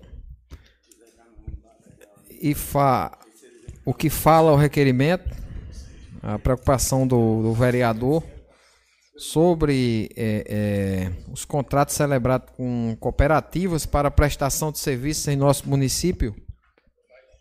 E a gente tem escutado dia a dia por onde anda essa questão dessa- dessas cooperativas e essa questão de, de- de contratos. E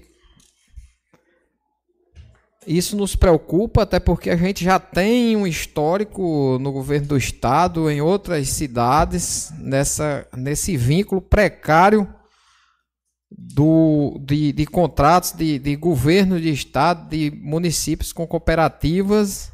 No fim fica gente sem receber os direitos, sem ter direito algum também. Às vezes faz um contrato, um contrato é, é, precário, como é a palavra bonita que está sendo usada agora, para agregar alguns é, aliados de, de, de, de prefeito. É, o, o prefeito não pode contratar, o governador de plantão não pode contratar, mas fica mandando na cooperativa, já é, já faz uma parceria, não é nem é contrato, é parceria, porque a gente viu no governo do estado isso aqui na, na, na época do, do, do, do ex-governador Ricardo Coutinho, e a gente viu também em algumas prefeituras, houve até operações de, de, de- da, da, da polícia para investigar esses, esses casos. E o que me chamou a atenção, dentre tudo aqui, do, do, esses contratos, é essa declaração do vereador Alex a respeito desse coveiro, que eu já tinha eh, falado aqui nesta casa há alguns dias atrás, há uns 30 dias atrás, que tinha uma denúncia quando eu estive na Barra de Cima e me falaram que tinha esse coveiro que estava ganhando apenas 500 reais. É isso que a gente chama de precariedade de contrato, porque você ser coveiro já não é essas coisas, não é, não é, deni- é- é querendo diminuir profissão de ninguém, mas é uma, uma, uma, uma, uma profissão muito insalubre. Você vai lutar, você vai é, é, trabalhar com, no cemitério diretamente com, com, uma, uma- é uma- com situações dificílimas, que é o momento mais difícil que a gente enfrenta na vida, é quando vai se despedir de um ente querido, você vai ter que estar ali naquele local e você ganhar apenas 500 reais. É, é uma, uma situação muito grave o que o vereador Alex é, relatou aqui. Esperamos que seja apurado por parte da gestão essa, essa situação, até porque o, o, nenhum funcionário público pode ganhar menos do que R$ 1.320, que é o salário mínimo vigente, com mais é, é, o coveiro que tem um adicional, meu amigo Dedé, de, de, de, de, insalubridade, que vai aumentar aí mais, não sei se é 30% ou é 40% em cima do salário. E é, é, a gente tem que ver é, essa situação, Roga. Confesso que depois agora do, do, do relato do vereador Alex, eu fiquei mais preocupado com isso aqui ainda, porque eu já tinha relatado aqui. E é bom que se venha o, o, essas informações desse contrato, até porque eu fiz aqui um requerimento pedindo é, é, informações sobre o pagamento do, do, do, programa de saúde bucal, o Brasil Sorridente, que está vindo um, um, uns recursos para, para gratificação da, do, das equipes de, de, de, de de saúde bucal. Desde o dia 11 de agosto, hoje já são 20 de setembro, não recebi nenhuma resposta sequer.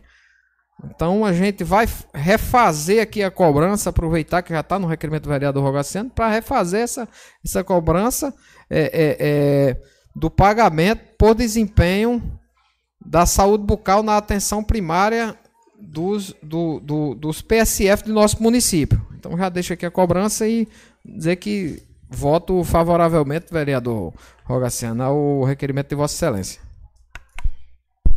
Requerimento continua em discussão.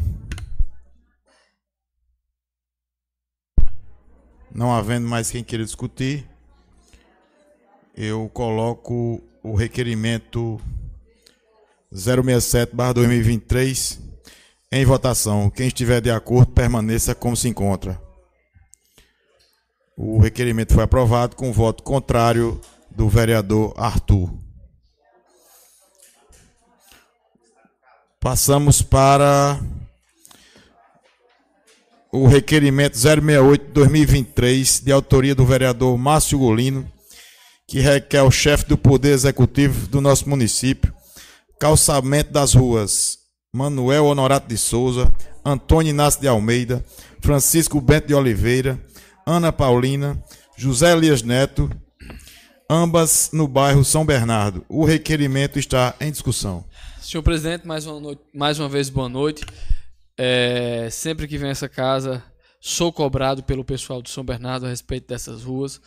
Ruas essas que já fazem mais de 20 anos, que a população lá cobra, espera que o calçamento passe lá. Então, mais uma vez, venho aqui é, solicitar pedir para que o gestor se sensibilize e possa concluir, realizar o sonho daquela comunidade, do pessoal lá de ver a rua deles calçada, para tentar evitar o transtorno que no período das chuvas é causado. Infelizmente, é, quando chove naquele setor, fica praticamente intransitável, só sabe quem mora naquela comunidade.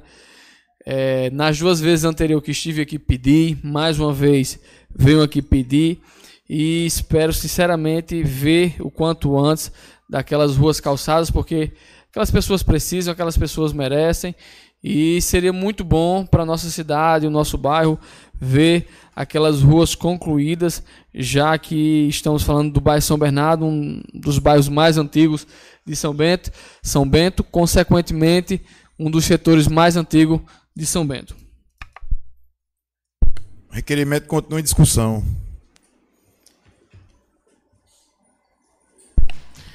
Boa noite, presidente. Boa noite, vereadores. É, Masgulino, parabéns pelo requerimento. Vossa Excelência chega agora há pouco a esta casa.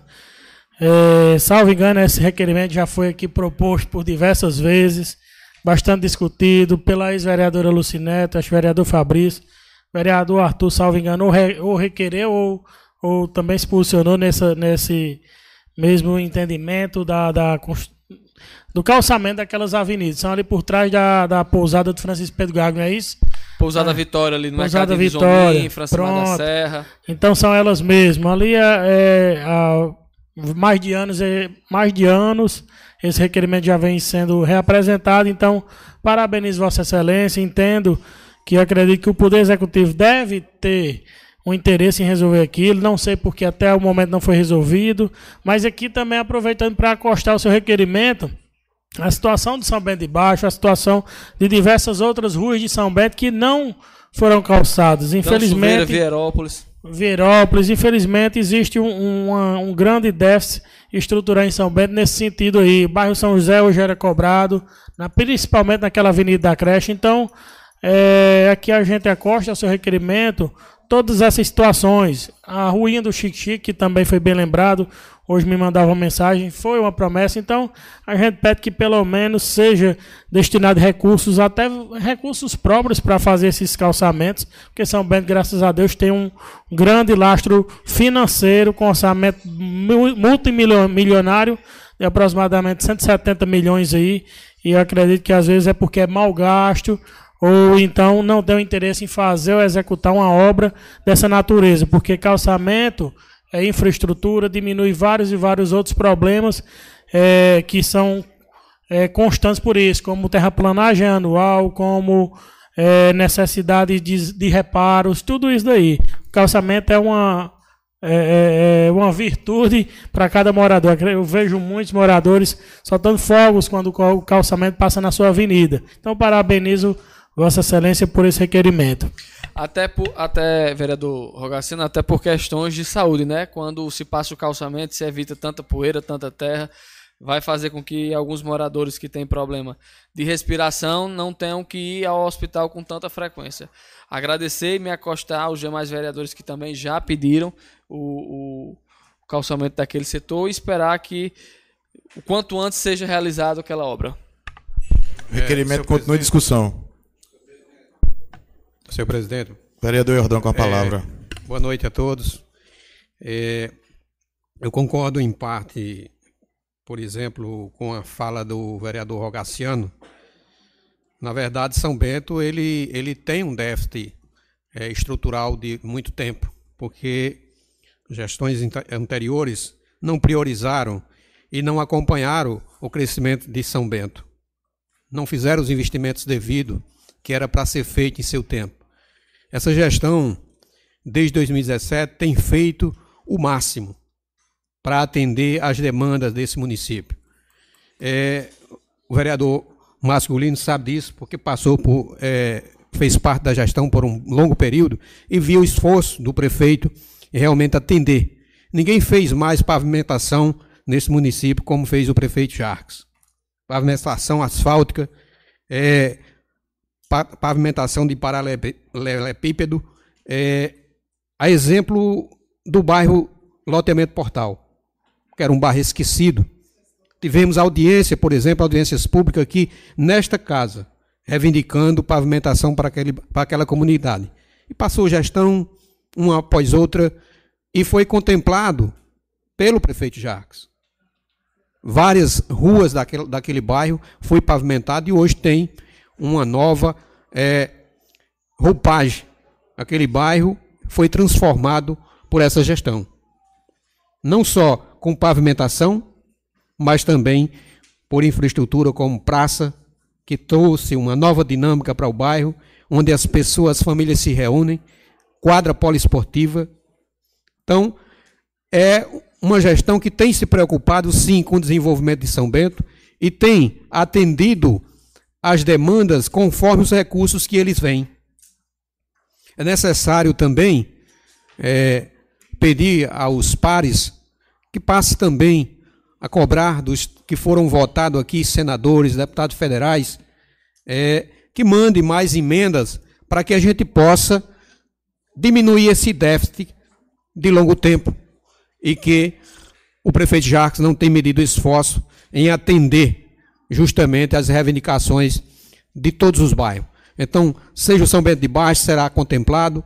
É, essa rua que muitos já for, fizeram requerimento para que ela, ela, ela pudesse ser pavimentada, e acredito eu que o prefeito Jacques também irá atender assim que os recursos estiverem disponíveis para que ele possa realmente executar a obra.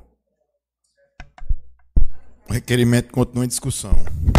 Boa noite, presidente. Vereador Iaciara com a palavra. É, só para relembrar o colega que não acompanhou as gestões passadas, mas só para refrescar a sua memória, o acesso ao Colinas do Sul foi o prefeito Gemildo que fez. É, areia fina, ali, areia fina sentido a fábrica Pancô também foi Gemildo. Se você procurar é, analisar direitinho, fez mais calçamento do que o atual prefeito. Você procure saber, só para refrescar um pouquinho sua memória.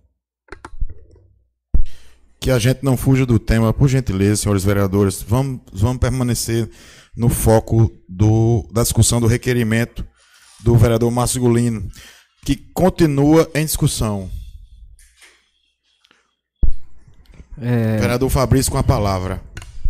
aproveitar aqui, Marcinho Gulino, já para me acostar ao requerimento de Vossa Excelência, dizer que a gente já votou o requerimento neste, com esses mesmos termos aqui, algumas vezes aqui nesta casa, inclusive eu já apresentei esse requerimento aqui, essa cobrança, a vereadora Lucinete e mais alguns colegas que eu não lembro, já foi apresentado várias vezes. E a gente é, tem que continuar nessas cobranças para que a gente. Nós estamos fazendo aqui essa cobrança há vários anos e não saiu. Imagina se não tivesse sido feitas, né? Se não tivesse sido feito, claro que as cobranças incomodam algumas pessoas que não querem ser cobradas por não cumprir as suas funções, que é, é, é função do município, é função do gestor, a infraestrutura das, das ruas, que ali, sinceramente, quando, principalmente quando está no inverno, é, parece um local abandonado porque não tem, não tem trânsito, aí jogam mato, a, a, o mato toma a rua e fica entulho ali, fica é, realmente intransitável e para dizer alguns desinformados que o, o deputado Galego deputado Souza, quando era prefeito, fez no mínimo três ou quatro vezes mais calçamento do que o atual prefeito, com toda a estrutura que teve. E quando fala que fez asfalto, nunca botou nenhuma uma brita no, no asfalto aqui em São Bento. Quem fez o asfalto aqui, todos nós sabemos que foi o governador João Azevedo. Apesar de não ter votado nele, não ser aliado, mas tenho que reconhecer e parabenizá-lo pelo empenho que o governador teve com a cidade de São Bento, através de cobranças do deputado Galego, do secretário Márcio Roberto, do prefeito Jacques também, de nós vereadores, e trouxe muita coisa para São Bento e vai continuar trazendo, porque as cobranças serão feitas. Então, quero mais uma vez parabenizar a Vossa Excelência pelo o brilhante requerimento que está apresentando hoje e vamos, vamos fazer mais cobranças como essa para outras localidades. Também pavimentação para o bairro São Bentinho, que toda quarta-feira uma moradora da, da rua Johannes Monteiro, lá no, no, no bairro São Bentinho, no loteamento Miguel Cândido, manda uma mensagem para mim, cobre para vir passar a máquina na minha rua, que faz três ou quatro anos que não passa. Eu quero até mandar um abraço aqui, Petinha. Olha, tá, sua cobrança está sendo feita aqui. Para deixar registrado, pedir a, a, a, a, recuperação das ruas do, do loteamento lá do, do loteamento Miguel Canto, lá no bairro São Bentinho. Então, desde já, parabenizá-lo e votar favoravelmente ao requerimento de Vossa Excelência. Requerimento continua em discussão. É, Com a palavra, o vereador Alex.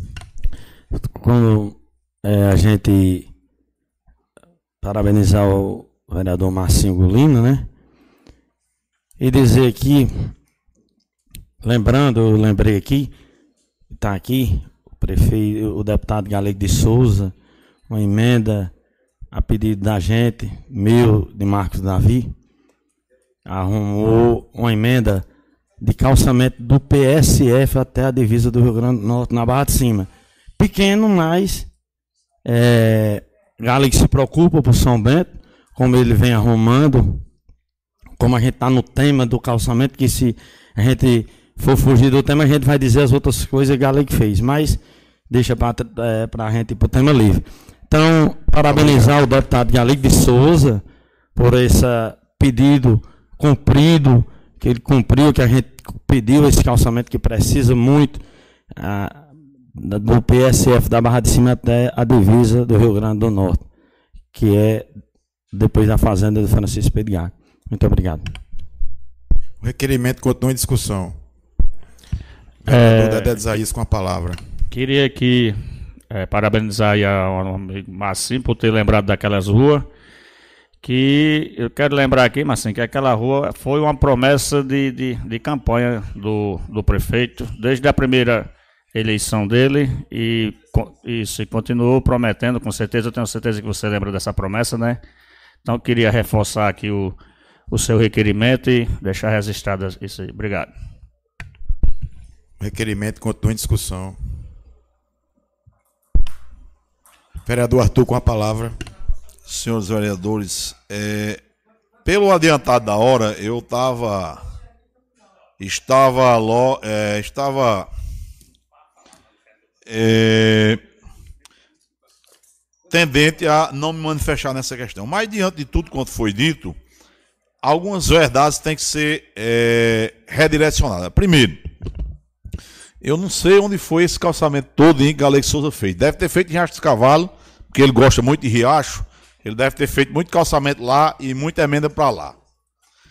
Em relação. E tem mais uma. O pouco que fez aqui, tem um vídeo rodando por aí. Como eu disse, eu não sou muito esse povo que gosta muito de dizer só sabe as coisas melhor do que eu. Mas como eu não sou cego e de doido eu não tenho nada, acham que eu sou doido, mas eu não sou doido, não. É, alguém mostrou é, um vídeo, o cara mostrando 10 centímetros medido. Montaram uma, uma trena e tiraram a fotografia medindo 10 centímetros de distância de uma pedra para outra. Eu só sei que eu uma vez eu vinha subindo aqui, nessa rua mesmo, ali naquela outra rua da delegacia aqui, perto das casas de Assis Costa, e Júnior estava lá olhando o pessoal fazendo. Ele disse a mim que cada 100 metros, 100, você mete 100 metros de calçamento, que vai fazer a recuperação, cada 100 metros pega um milheiro de pedra. Então, o calçamento aqui era tão bem feito que até pedra, até pedra. O negócio é, agora, às vezes essas coisas incomodam realmente. A turma não acha bom que diga não. Agora, tem que. Eu, não, eu, eu falo por mim, não falo dos outros. Agora, quando eu digo, o cara tem que, que ouvir e ficar calado, porque não pode dizer que é mentira. Porque eu acho que é um absurdo você, em 100 metros, pela largura da venda, é claro, não são 100 metros lineares, aí diz que a cada 100 metros que você desmanchar, quando você vai novo, pega um milheiro de pedra. Quer dizer, o cara fazia o negócio tão desmantelado que nem pedra tinha suficiente. Aí quer dizer, aí vem se falar em calçamento. Calçamento em São Bento, quem fez muito foi Ademar, porque fez o pouco que fez, e alguém vai dizer, não, não fez. Fez, tá bem feito, e outra coisa. Eu desafio alguém dizer que um deputado, um senador, um governador mandou 50 centavos, 50 centavos de cruzeiro, não foi de real não, 50 centavos de cruzeiro na época que Ademar era prefeito, era Cruzeiro, para Ademar fazer calçamento. O calçamento que foi feito em São Bento por Ademar foi todo com recurso da Prefeitura Municipal de São Bento. Quando não existia Fundeb, quando não existia FPM, avisa os navegantes. O FPM foi criado pela Constituição de 88, mas só foi regulamentado em 94. Até 1993, não existia o FPMzinho bonitinho, 10, 20 e 30 na conta, como tem hoje. Não existia Fundef 10, 20 e 30 como tem hoje. Não tinha ICMS toda terça como tem hoje. As verbas eram um fundo que vinha uma vez por mês e o prefeito se virasse. Então, todo mundo fez calçamento de São Bento. Todos os prefeitos. Dão Silveira fez, Milton Lúcio fez, Pedro Eulampo fez, Milton Lúcio fez, Ademar fez, Márcio Alberto fez. Agora, Teve quem fizesse mais e, teve, e principalmente teve quem fizesse bem feito. Você anda aqui na rua Tupinambá, Arno, onde passa 50 caminhões por semana. E por que que passa? Porque tem uma prensa de Jurandi bem ali para um lado, tem outra bem aqui para cima. Antigamente tinha os caminhões de Jacinto que tinha outra prensa ali por trás. Olha ali na, na frente da casa que era de Ademar, olha na frente ali da casa de, da viúva, olha ali na rua Inácio Soares, na Gonzaga Pedro da Silva. Porque pelo menos na rua de São Bento eu conheço. Na Manuel Cando, olha quantos buracos tem lá, quantas pedras. Olha no terreiro da prensa de Fernando Fonseca, que sai carreta mais carreta carregada lá. Quantos buracos tem, quantas, quantas pedras de calçamento tem levantado lá, derrubando o povo. E tra causando traumatismo craniano, porque foram feitos e foram bem feitos. É, é, calçamento foram feitos em 1990. Faça conta para ver quantos anos tem. Então, essa história de comparar não dá muito certo. Agora, a questão lá dessas ruas, eu concordo, é algo muito pequeno para a gente ter todas as discussões que já teve. Agora, eu fosse prefeito, eu, eu estou dando a opinião minha, eu, eu, prefeito de São Bento, eu tinha feito esse calçamento lá no dia 2 de janeiro de 2017, quando eu ganhei. Agora, se eu não tivesse prefeito, eu, prefeito de São Bento, não faria mais esse calçamento lá. Pronto, não faria. Eu sou o prefeito, se a sua amistade tiver minha, eu não faço o calçamento e pronto. E quero ver quem é que me obriga a fazer. Eu, sendo prefeito, essa é a minha atitude. Eu teria feito ele dia 2 de janeiro de, 2000, de 2017, porque tem essa rua José Elias Neto, eu acho que o pedaço lá calçado, não dá para espojar um jumento. Se o jumento fosse espojar na terra lá, ele bate no calçamento, ou a cabeça ou o rabo. É o, tão pequeno é o pedaço. Esse, esse pedaço da Ana Paulinha da Silva é um pouco maior. O da Francisco Bento de Oliveira é um pouco maior. Mas assim, se criou uma celeuma, quis se eleger um vereador, uma vereadora às custas desse, desses cinco pedaços de calçamento. Aí de, não deu certo, aí quis se derrotar um prefeito por causa desses cinco pedaços de calçamento. Criou-se uma celeuma tão boba, tão grande, que eu não calçava. Mas, simplesmente assim. Eu teria calçado, repito, no dia 2 de janeiro. Eu tomei posse dia 1 dia 2 eu tinha mais calçar. Porque é insignificante no seguinte sentido, não é insignificante porque as pessoas que estão lá não merecem, não. O tamanho da obra é tão insignificante comparado ao que já foi feito de asfalto. Daqui a pouco, daqui uma semana ou duas, vão dizer que esse asfalto não foi feito aqui em São Bento. Não está mais falando de calçamento, a gente está falando de asfalto agora. Não mais o asfalto quem fez foi o governador. E alguma vez na vida, alguém disse, pelo amor de Deus, que esse asfalto não foi o governador, o governo do estado que fez?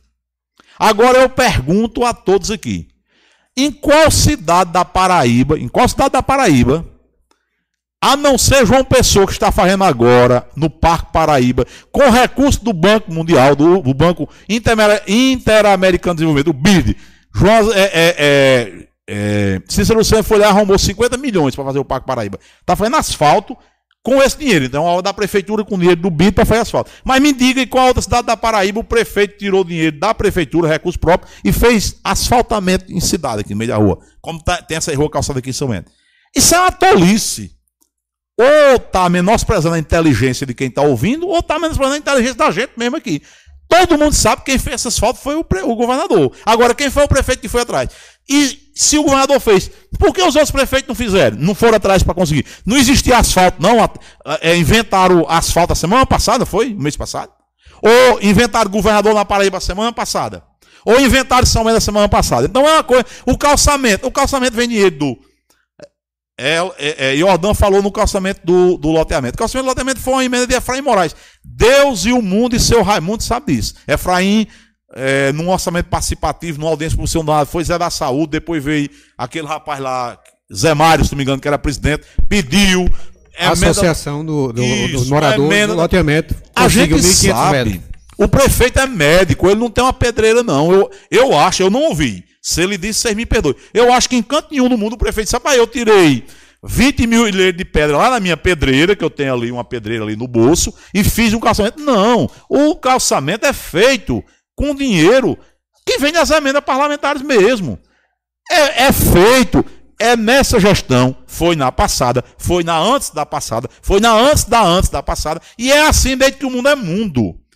Prefeito é eleito, não é para tirar o dinheiro do bolso dele, nem tirar a pedra da pedreira dele, fazer calçamento, nem aqui, nem em São Paulo, nem no Rio de Janeiro, e que nem a piada do Caduano, nem em Catanduvas. Foi de canto nenhum. Então, as discussões aqui marcham para umas coisas desnecessárias. Esses pedaços de, de, calçamento lá são coisas ínfimas comparadas a tudo quanto já foi feito de calçamento aqui em São Bento. É uma, alguma coisa que já poderia ter sido resolvido. Agora, resolveu-se criar um cavalo de batalha por um pedaço, que eu, como eu digo, repito, se juntar tudo lá, todos os pedaços de rua, porque não tem nenhuma rua lá que não tem um pedaço de calçada. A Francis de Oliveira mesmo, ela tem 90% calçado, ou 95%, e 5 ou 10% por calçado. Se juntar esse, esse trecho lá todinho, não dá um quilômetro, um quilômetro linear. Não dá mil metros linear. Eu aposto com qualquer um queira ir comigo amanhã para a gente pegar uma trena de 200 metros e medir. Não dá um quilômetro linear lá. Lá não dá um quilômetro linear. Lá é coisa para uma empresa organizada começar na segunda-feira e na quinta liberar os trabalhadores para ir para casa porque já está terminado o serviço. Agora, se fez um cavalo de batalha, está prejudicando a população. Porque eu vou repetir para ficar bem claro, para ficar gravado. Se o prefeito tivesse a minha opinião, daqui para 31 de dezembro de 2024 não era feito. Eu poderia já ter feito lá atrás, em janeiro de 2017, no, primeiro, no segundo dia do mandato. Não fiz, até 31 de dezembro de 2024 eu não faria. O, o, o próximo prefeito que assumir dia 1 de janeiro de 25, faça. Eu não faria. Então, por quê? Pelo que já foi dito, pelo que, pela, pela demagogia desnecessária que foi feito com isso. Porque foi feita uma demagogia desnecessária. A realidade é essa. Pode não ser bom ouvir, pode não ser educado dizer, mas essa é a única realidade que existe em relação a isso aqui. Porque não é uma obra faraônica, nós não estamos falando de fazer uma ponte sobre o rio Piranhas, nós não estamos fazendo, falando de fazer uma grande obra, um colégio enorme, uma creche, não. Estamos falando, não dá mil metros de calçamento linear lá. Muito obrigado pela atenção e o tempo. Vamos prosseguir com a discussão? Me permitam, só, me, só permitam me permitam só, só acrescentar na discussão que eu estou como presidente, mediador hoje da sessão, mas nada impede que eu possa trazer uma informação para acrescentar na discussão. E nós fomos informados hoje à tarde pelo então prefeito Jacques Luz, que está em Brasília, que por coincidência, que é louvável, voltando um pouco, é louvável o requerimento de Vossa Excelência, e é uma preocupação de todos os vereadores. E, por coincidência, hoje à tarde, o então prefeito Jacques Lúcio divulgou num grupo que fazemos parte que assegurou os recursos para algumas ruas do nosso município, dentre elas as que estão inclusas no requerimento de Vossa Excelência. Também estão inclusas as ruas do bairro Virópolis. Deixe-me ver outras. Dão Silveira, algumas ruas do bairro Dão Silveira. Deixe-me ver as próximas. Bairro São José, Área Fina, em frente à creche, fazendo um L até próximo ao Lava Jato, pegando ali por trás da Pancur, vai até a creche, depois segue até um Lava Jato. A próxima, na Praça do São Bentinho, até a nova caixa d'água que está sendo construída no, no loteamento de Zé Miguel. Deixa-me ver a próxima. A tão cobrada também estrada que liga São Bento ao bairro São Bento de Baixo. Então, na data de hoje, o prefeito, às 5 horas da tarde, assegurou que os recursos dessas obras foram liberados lá em Brasília. Então, teremos início nos próximos dias dessas obras em nosso em nossa cidade. Me ajude. Se obrigado. eu entendi, inclusive Só... essa do essa do somente de baixo não é nem calçamento, é asfaltamento, não é assim? É. Que diz que o vermelho sal... é, é asfaltamento. Justamente, algumas em vermelho ele ele comunicou que é asfalto e algumas em amarelo é pavimentação, calçamento. O projeto continua em discussão. O projeto não, desculpa. É, o requerimento pra, continua em discussão. Só para esclarecer um ponto. Velho. Com a palavra, vereador só, Jordan. Só para esclarecer. Quando eu, eu mencionei, eu fiz referência é, até a, a, fala de, do vereador Rogaciano, que nós temos um déficit, e nós temos sim um déficit. E quando eu disse que se as gestões passadas tivessem feito como o prefeito Jacques fez, como essa gestão fez, nós, teria, nós não teria déficit de infraestrutura em São Bento. Eu não mencionei nome de nenhum gestor aqui. É tanto que diversos gestores é, passaram por aqui, inclusive foi mencionado aqui para o nobre vereador Arthur, Ademar, Ademar Pereira Diniz, teve Milton Lúcio, é, Márcio Roberto e Galego de Souza, Gemildo, mas eu não mencionei o nome de nenhum gestor. Apenas Apenas é, falei. É, eu é, falei, eu falei, é, no plural. Eu falei gestões, senhoras e senhores, vamos, eu vamos falei gestões. Calma, vamos focar no Eu não no falei tá gestão tá passada. Vocês podem registrar, podem observar que eu falei gestões no plural, né? Eu não quero tomar nenhuma então, decisão eu não sabia, Eu peço, eu não sabia. eu peço a Vossas Excelências. De- deixa eu só vamos concluir, mais uma vez ter a educação, a sensibilidade de focar no tema que está sendo discutido, que é Só- que é o quê? O calçamento, o requerimento do calçamento das ruas Manuel Honorato de Souza, Rua Antônio Inácio de Almeida, Rua Francisco Bento de Oliveira, Ana Paulina, José Elias Neto, ambas no bairro São Bernardo. Por favor, vamos, Só- só vamos pra- focar nesse tema. Exato. Só que eu não sabia que o Zano estava tão exaltado aqui é, a ponto de alguém se ofender por uma referência é, passada. Me desculpe. É, O requerimento continua em discussão, com a palavra o vereador Masculino. Ainda bem que o prefeito não escutou o nobre vereador Arthur e. e angariou esses recursos e assim, junto, eu e ele vamos ter encargo de consciência, finalizar essa obra que tanto foi pedido, que como o vereador Dedé de Isaías bem lembrou, foi uma promessa de campanha nossa. Então, se Deus quiser, finalizando, estamos aqui para cobrar, mas estaremos aqui também para agradecer quando for feita. Vamos encerrar a discussão. Vamos, vamos colocar o requerimento 068-2023 em votação. Quem estiver de acordo, permaneça como se encontra. O requerimento foi aprovado com o voto contra do vereador Arthur. Seguimos para a ordem do dia. Coloco em discussão o parecer da Comissão Permanente de Legislação, Justiça e Redação ao projeto de lei 021/2023, que dispõe sobre a inclusão do evento São Bento Motofest no calendário artístico, cultural e turístico do nosso município de São Bento, de autoria do vereador Fabrício Bezerra. A comissão deu parecer favorável, por unanimidade, e eu coloco então parecer em discussão.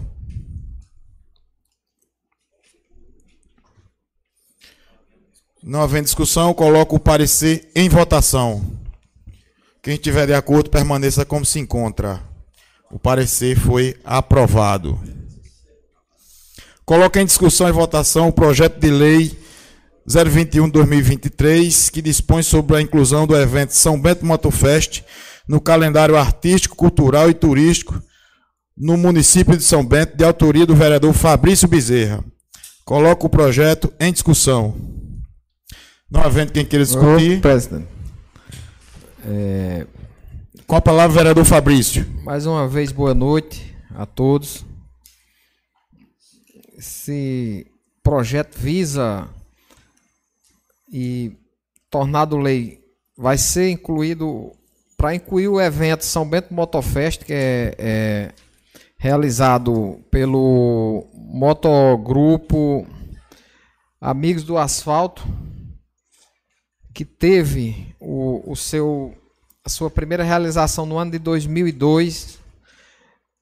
No dia, o motogrupo foi fundado no dia 15 de, de março de 2002 e o primeiro evento São Bento Motofest foi realizado na primeira semana de abril de 2004. E daí para cá já foram realizados nove eventos São Bento Motofest e o último a ser realizado foi em 2019, onde participaram motociclistas de quase todos os estados do Brasil, de uma média de cada evento com mais de mil motociclistas presentes de, de, de várias cidades.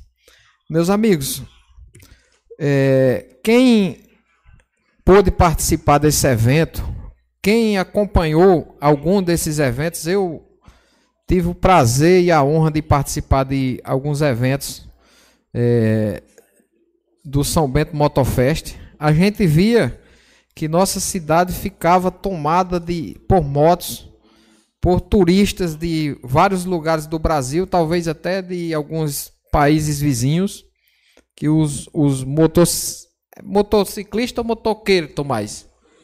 Motociclistas, se, se vinham de, de, de, de várias partes do Brasil e tem um, um espírito aventureiro. Até um, um dia desse teve um evento de, de, de, de motociclista aqui em São Bento e teve. Eu conheci um cara que veio do, de São Luís do Maranhão para cá de moto, mais de mil e tantos quilômetros. Tem gente aqui uma vez, salvo engano, quando teve o São Bento Motofest, veio do Rio Grande do Sul, né? 5 mil quilômetros para participar de um evento em nossa cidade, onde aquecia a economia local, lotando pousadas, lojas de, de, de rede. Muita, muita gente vinha e comprava suas redes aqui, Dedé, lembrança para levar, salões de, de belezas e lojas de vestuário. Era um evento tradicional, igual e ele ficou até maior do que o Arraiá Balançando a Rede. Teve a última vez que foi feito. Ele foi muito grande e só ele ia vaquejar dos eventos tradicionais de São Bento. Tinha porque o, o Arraiá Balançando a Rede teve um ano que foi muito pequeno e, e o evento aqui se sobrepôs a ele. Então essa inclusão no calendário artístico, cultural e turístico do no município de São Bento é, visa a garantir que esse evento seja realizado ano a ano para que possa gerar é, renda ao nosso município, gerar emprego através de, de, de muitas barracas, de palco que é montado, de toda a estrutura que é montada. É, é, isso vai gerar renda e vai gerar emprego e também aquecer a economia local. É, são mais de mil participantes. Dificilmente São Bento recebe, a não ser um evento como esse que teve da, da- um show aí de, de, de, de Belmarx, de, ia ter de Oeste Safadão. É, dificilmente São Bento recebe mil turistas de uma vez. É mil, mil motociclistas, mas sempre vem acompanhado mais de duas mil pessoas. E, e a gente incluindo isso aqui, vai fazer justiça a esse evento que é realizado pelo o, o, o motogrupo Amigos do Asfalto e que a prefeitura faça parceria com o, os organizadores do evento para que em 2024 nós po- possamos ter um evento com uma magnitude grande para que venham todos os motociclistas de, de várias partes do Brasil, como sempre vieram a participar de nossa cidade, deixando aqui muitos recursos, também muitas amizades, muita saudade, que a gente cri, acaba criando um vínculo, vai olhar aquelas motonas Ha- Harley, Harley Davidson, é, todo tipo de moto aí, a gente vai tietar os caras também, tirar foto, hã? BMW de toda moto, de todo tamanho, toda natureza, então a gente é, é, aprovando esse projeto aqui hoje, vai, vai dar um passo importante na, na inclusão desse, desse grande evento no calendário turista, artístico e cultural de nosso município. Obrigado, presidente. Senhor presidente, reforçar, reforçar o pedido do vereador Fabrício da importância desse evento. Eu acredito, Tomás está aí, ele vai recordar o último que teve. É, toda a rede hoteleira de São Bento foi lotada, as escolas foram lotadas, os motéis foram lotados. Quer dizer, é um evento extremamente importante para o calendário cultural de São Bento. É, como bem disse, movimenta toda uma cadeia é, econômico-criativa de nossa cidade. Vai do cara do espetinho até o cara da pousada, posto de gasolina, restaurante, vai ao reideiro, dono de loja que eles vêm, compram, levam a rede de São Bento.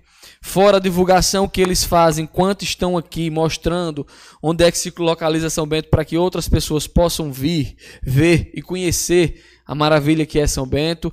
Então, com certeza, é um mais do que justo esse esse esse projeto para beneficiar eles e que poder público possa se acostar a eles, possa ser um parceiro deles, já que só tem benefício para o município de São Bento e que eh, nos próximos anos possa ser cada vez maior e melhor. O projeto continua em discussão. O projeto continua em discussão. Não havendo mais quem queira discutir, eu coloco o projeto em votação. Quem estiver de acordo, permaneça como se encontra. Projeto aprovado por unanimidade. Presidente, eu queria fazer uma sugestão, não sei se é do, da concordância de todos, pelo que eu vi aqui, se eu não estiver enganado, todos os demais projetos da ordem do dia se referem a nomes de ruas. Positivo. Então, Do, do 34 ao 43. Isso. Então, como há Deixa eu fazer um, um acréscimo à fala de Vossa Excelência. Hum. Inclusive com todos os pareceres já favoráveis, por unanimidade, nas comissões. Pode continuar, Vossa Excelência. Pois é, então como há, e até onde eu sei, até onde eu sei, nós, esse nós ainda estamos mantendo, não, não alterar esse acordo aí, ainda, é o acordo de que nomes de ruas são aprovados, ninguém se opõe à questão do nome de ruas de pessoas já falecidas. Então, seria a minha sugestão, se todo mundo concordar, é colocar em bloco, em um único bloco, todos os nomes, porque se a gente for é, discutir e votar um por um, eu não estou vexado, não. Eu- hoje eu não tenho recurso com prazo, posso passar até meia-noite, mas nós já estamos para uma hora e cinquenta de reunião, então eu acho que se demorar cinco minutos em cada um aqui, nós vamos para 10 e 40 e pouco. Eu fiz as contas aqui só aqui.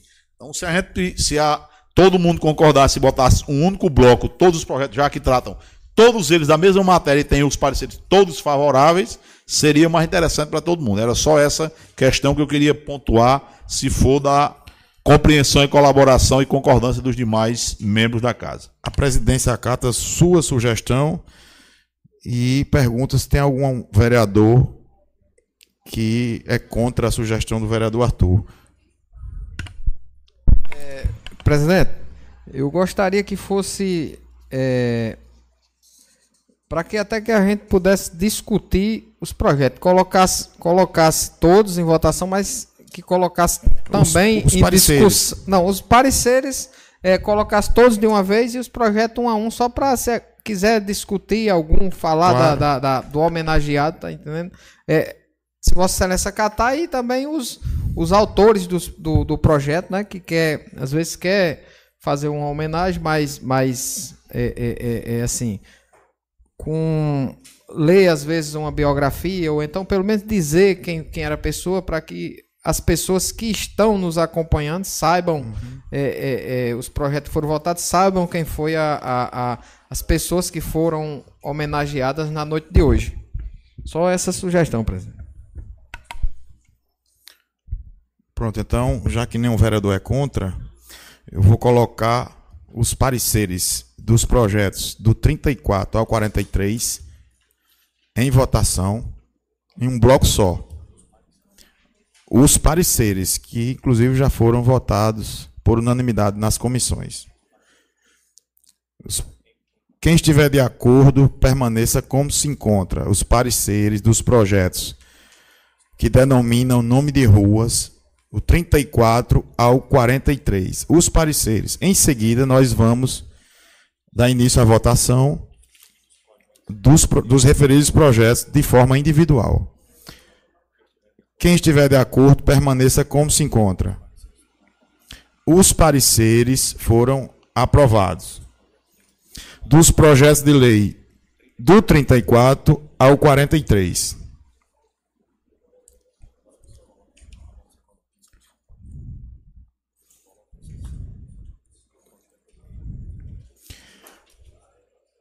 Eu coloco em discussão o projeto de lei 034-2023, que denomina de rua ainda sem denominação neste município, em nome de Inácio Pedro Neto.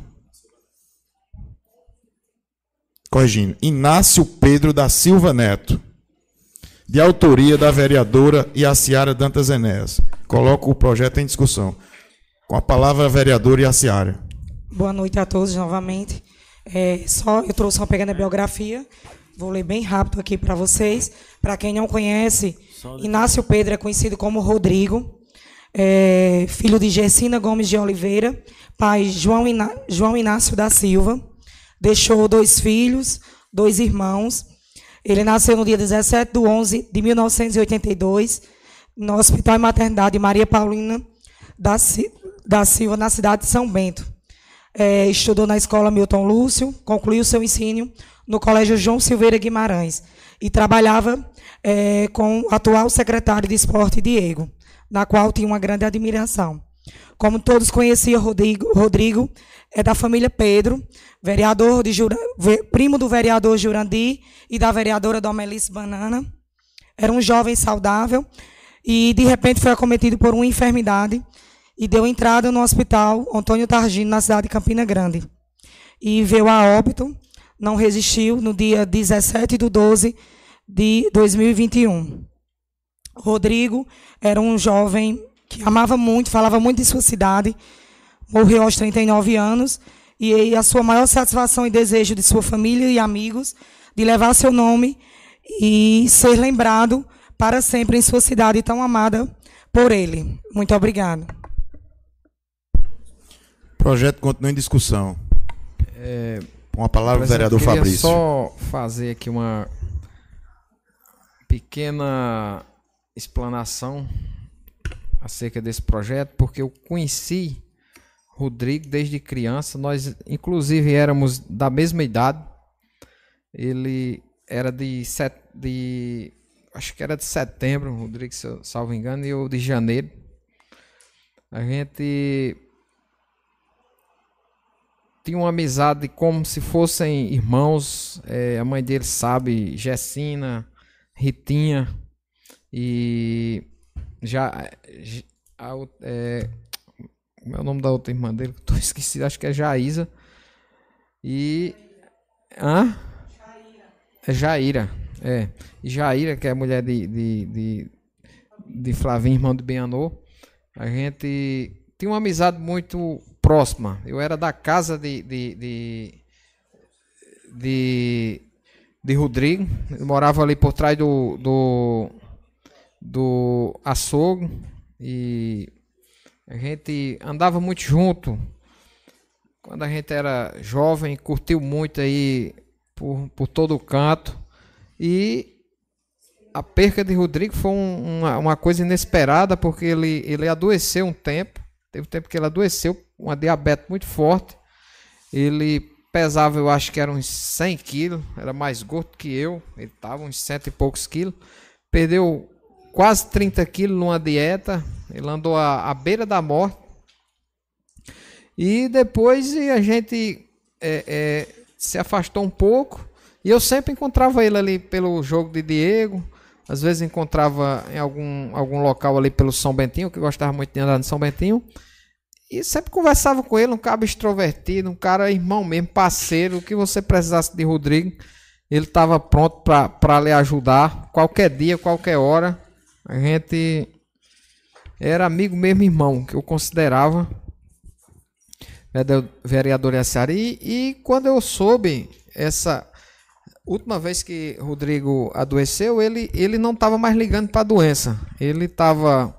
A irmã dele me falou que ele, ele passou muito tempo sem comer açúcar, sem uma dieta rigorosa mesmo. Depois ele se entregou, era tomava um pote de sorvete de 2 litros, comia dois lanches, tomava uma coca de 2 litros. Ele, ele não quis mais, mais se cuidar da diabetes e poucos dias eu soube que ele estava internado aqui no hospital de São Bento eu fui lá até ele e conversei com ele uns.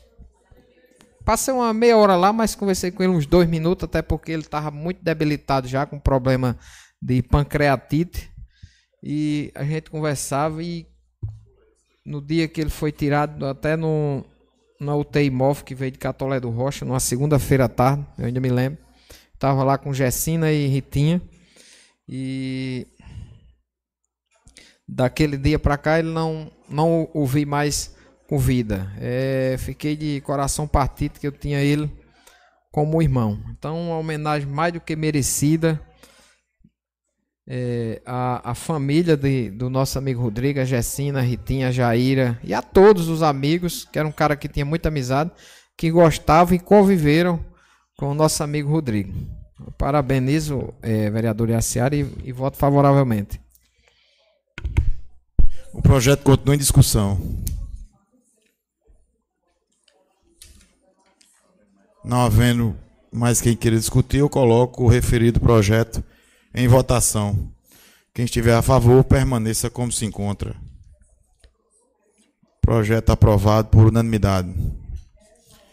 Vamos para o próximo, que é o 35 barra 2023, que denomina de rua ainda sem denominação neste município, em nome de Antônio Lúcio de Oliveira, um projeto de autoria do vereador Juliano Lúcio.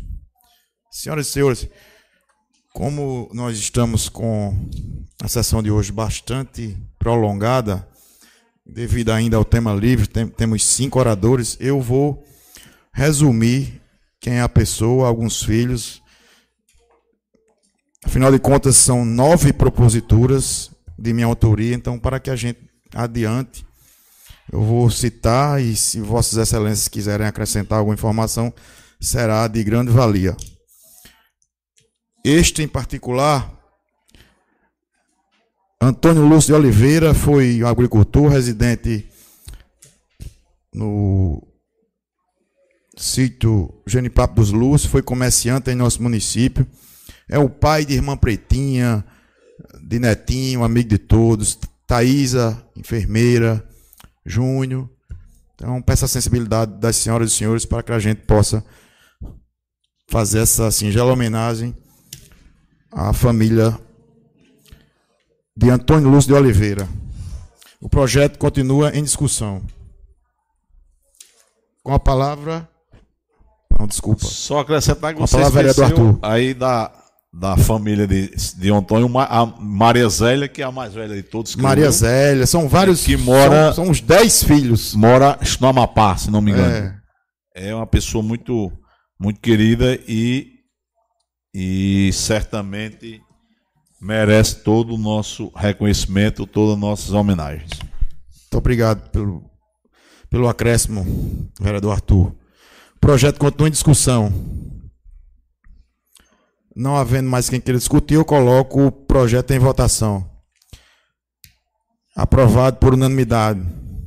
Quem estiver de acordo, permaneça como se encontra. Aprovado por unanimidade. Vamos para o 36. Projeto de lei 036-2023, que denomina de rua ainda sem denominação neste município, em nome de Francisco de Souza Lima. Projeto de autoria do vereador Juliano Lúcio. Coloco o projeto em discussão. Pois bem, meus amigos minhas amigas, Francisco de Souza Lima é mais um filho de São Bento. Chico da Caçamba, vereador Domilson. Quem não lembra de Chico da Caçamba, deixou aí grandes amigos nossos, Júnior da Caçamba, Valdenor e Dona Maria, a viúva, são pessoas muito próximas a mim, quero um bem enorme, e é uma homenagem mais que merecida a Chico da Caçamba. O projeto está em discussão. Eu quero só é, é, complementar o que Vossa Excelência disse. Eu conheci Chico da Caçamba em 2001, quando eu trabalhava na Cagepa. E era meio mundo de. Falar aqui no popular, meio mundo de caba bom, do coração grande. E ele uma vez me fez um favor grande que eu jamais vou esquecer.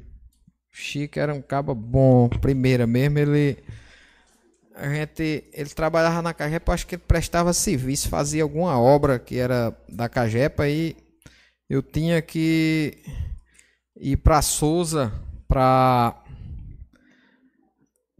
levar a carteira para assinar, que eu ia trabalhar numa, numa, numa prestadora na base, prestadora de serviço da Cagepa como leiturista. E nesse dia eu tava de baixo, tava liso de peia, tá? Como se diz, acaba novo ainda, eu tinha acho que 19 anos, salvo engano. E tava lá na Cagepa, você tem que ir hoje. Eu disse, rapaz, eu não tenho como ir hoje não, mas em que tô sem dinheiro e não tem como ir não. Aí Chico tava lá e disse, rapaz, você é pra, pra Souza, você vai? Eu digo, é, bora, eu digo, não, eu não tô, tô geral aqui, meu amigo. Tem nem o do lanche. Ele disse, bora, meu amigo, que eu levo você e, e trago e pago seu almoço, pago o lanche, pago tudo. Vamos, pra você não, não perder o coisa. Então, esse favor eu devo, devo a Chico. E é, coisas que, que a gente não esquece nunca e talvez ninguém, ninguém sabia disso. Eu estou deixando aqui explícito para saber o Caba como um cara do coração grande que, que Chico da Caçamba era. Infelizmente, é, foi um cara que, que, que morreu novo, né? Fumava muito. Vítima e, de câncer. É, fumava demais, mas que a, a homenagem mais do que justa, é, vereador Juliano. Obrigado. Vereador, só para deixar registrado também, é dizer que Chico da Caçamba, eu tive a honra de conhecê-lo e prestar serviço também para ele. É tanto que ele dizia que sempre trazia eh, serviço para mim quando o serviço era difícil. Quando o serviço era difícil, ele disse: Olha, você quer que Jordão faça seu serviço? Diga que ninguém faz. Eu sempre lembrava quando ele dizia essas frases. E tive também o privilégio de receber ele como eleitor em 2012. Em 2012 ele votou comigo. Então, é mais do que merecida essa homenagem a um grande cidadão são-bentense, né, que era de paulista, mas que prestava serviço e deixou um legado, um legado é, brilhante aqui, não só através dele, mas também dos seus filhos aqui, e é mais do que merecida a sua homenagem. O projeto continua em discussão. Não havendo mais quem queira discutir, eu coloco o projeto em votação. Os vereadores que estão de acordo permaneçam como se encontram. Aprovado por unanimidade. Vamos, vamos para o próximo. É o 037. Projeto de lei que denomina de rua ainda sem denominação neste município, em nome de Geraldo Lúcio da Silva, de autoria do vereador Juliano Lúcio. Coloco o projeto em discussão. Geraldo Lúcio da Silva é mais um filho de São Bento, residente ali na Rua Velha, foi fabricante de redes, comerciantes. É o pai do meu primo Glauber. Todos devem conhecer Glauber, ele mora ali na Rua Velha, onde o seu falecido pai morava. É ali vizinho a, a Maria. A- é. O projeto continua em discussão. Não havendo mais quem queira discutir, eu coloco o projeto em votação. Os vereadores que são de acordo permaneçam como se encontram. Aprovado por unanimidade. Seguimos para o próximo. Projeto de lei 038/2023 que denomina de rua ainda sem denominação neste município em nome de Francisco Dantas da Fonseca, de autoria do vereador Juliano Lúcio.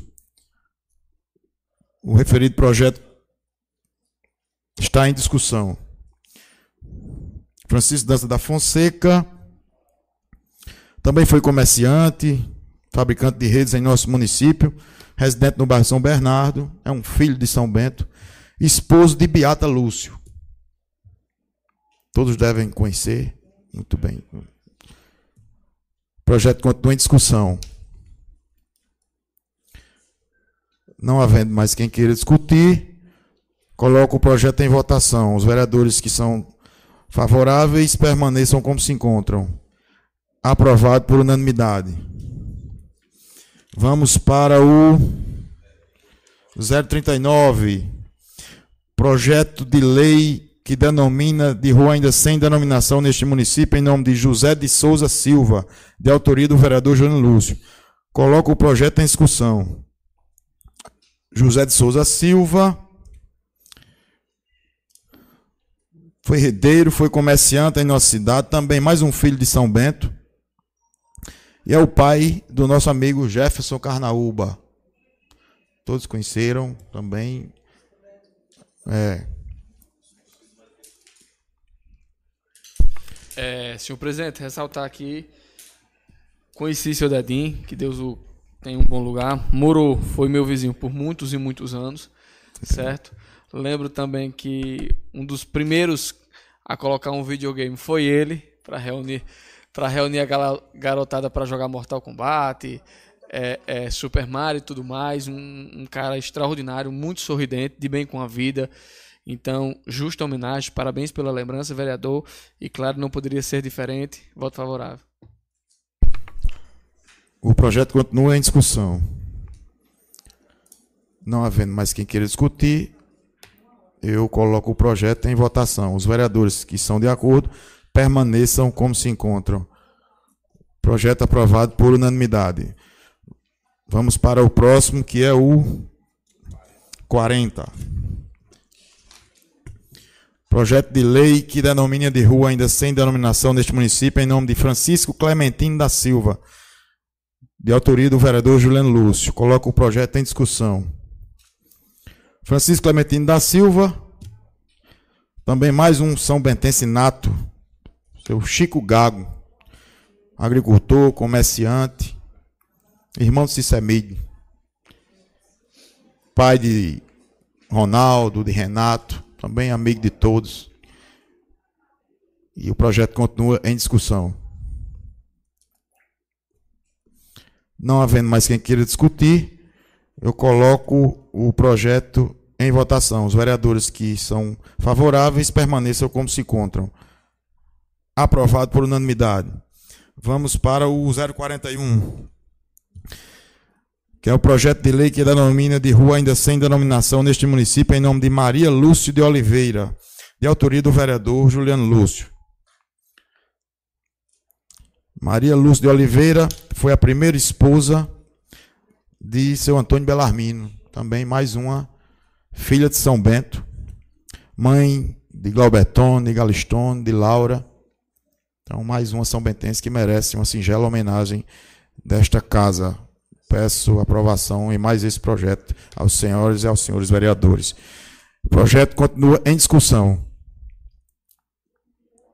Não havendo é, quem queira. Mas, Vereador Jordão com a palavra. Para pontuar é, essa questão, trabalhei em 87 com o Antônio Belarmino, fui mecânico na fábrica de rede dele e tive o privilégio, a honra de conhecer Dona Baíca.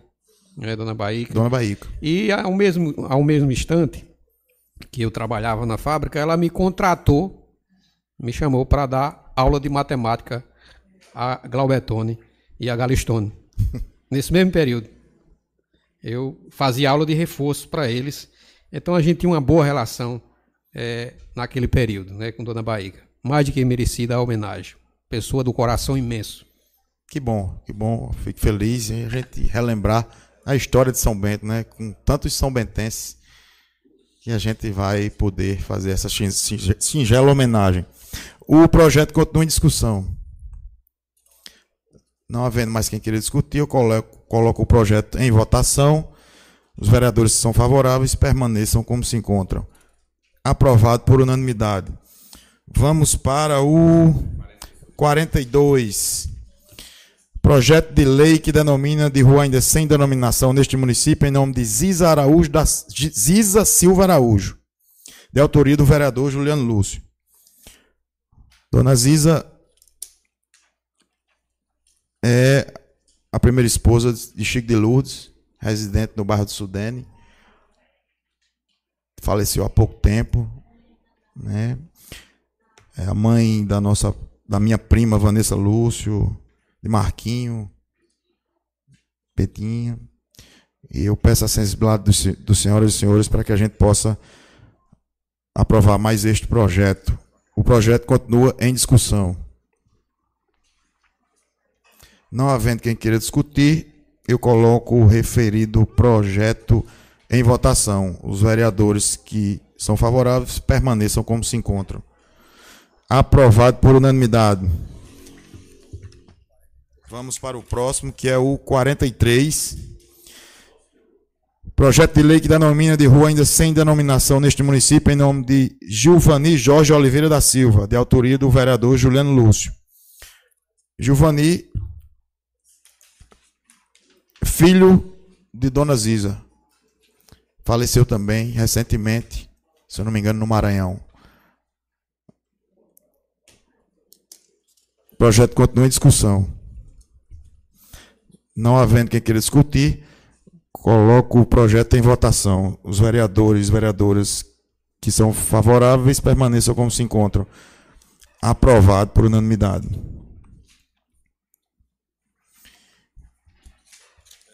Senhor presidente, pela ordem. Pois não, vereador é, Solicitaria eu não sei nem se é essa questão do tempo regimental, até conversava com o vereador Alex agora há pouco, se a gente já atingiu o tempo regimental, mas queria retirar minha assinatura aí do tema livre e pedir licença para me ausentar da sessão. É, encerramos a ordem do dia. Passado para o tema livre, nós temos cinco oradores. Nós temos o vereador Dom Milson, que já abriu mão de sua fala, vereador Jordan, vereador Alex, vereador Rogaciano, vereador Márcio Gulino e vereador Fabrício por último. Seis vereadores. Vereador Dom Milson abriu mão de sua fala. Eu pergunto aos demais se permanecem ou se a gente pode encerrar a sessão. É, vereador, também eu vou, me, vou ter que viajar de duas horas da manhã com meu pai, problema de saúde, a João Pessoa, retirar meu nome da lista.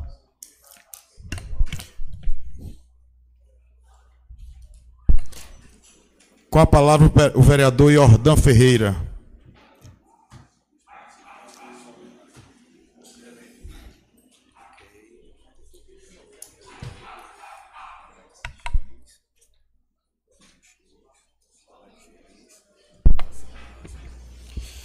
Senhoras e senhores vereadores, meu boa noite, senhor presidente e público que nos escuta pelas plataformas digitais.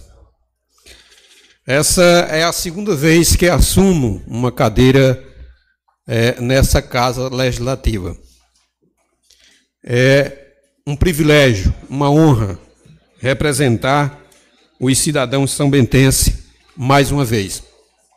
Quero agradecer ao prefeito Jarques por ter proporcionado isso, agradecer ao governador, ao o, o vereador Zé Garcia e agradecer a última vez que estive sentado nesta casa numa cadeira foi também é, uma uma graça do vereador Dedé de que eu também o agradeço. É, e eu encaro essa missão que eu ora recebo como uma missão dada por Deus. Missão que eu acredito que deve ser encarada por cada um dos pares que aqui se encontra. Uma missão dada por Deus, porque nós temos é, a oportunidade de fazer o bem, ou até mesmo talvez motivados por algum sentimento de fazer algum mal à sociedade. É, e eu sei também da responsabilidade que cai nos ombros de cada um de nós. A coisa pública, a coisa pública é algo sério. E muitas vezes chamado de máquina pública, que é administrada por alguém que está atualmente no mandato. E esta máquina pública, para ter um bom funcionamento, é necessário que haja o auxílio de todos. E nós temos visto, presidente, que a máquina pública atualmente em São Bento tem sido gerida por um gestor responsável. E seus colaboradores, que são cada um de nós aqui presente, situação ou oposição, pode sim auxiliá-lo para que ela possa ter um bom desempenho e pode também atrapalhar para que ela possa ter um mau desempenho.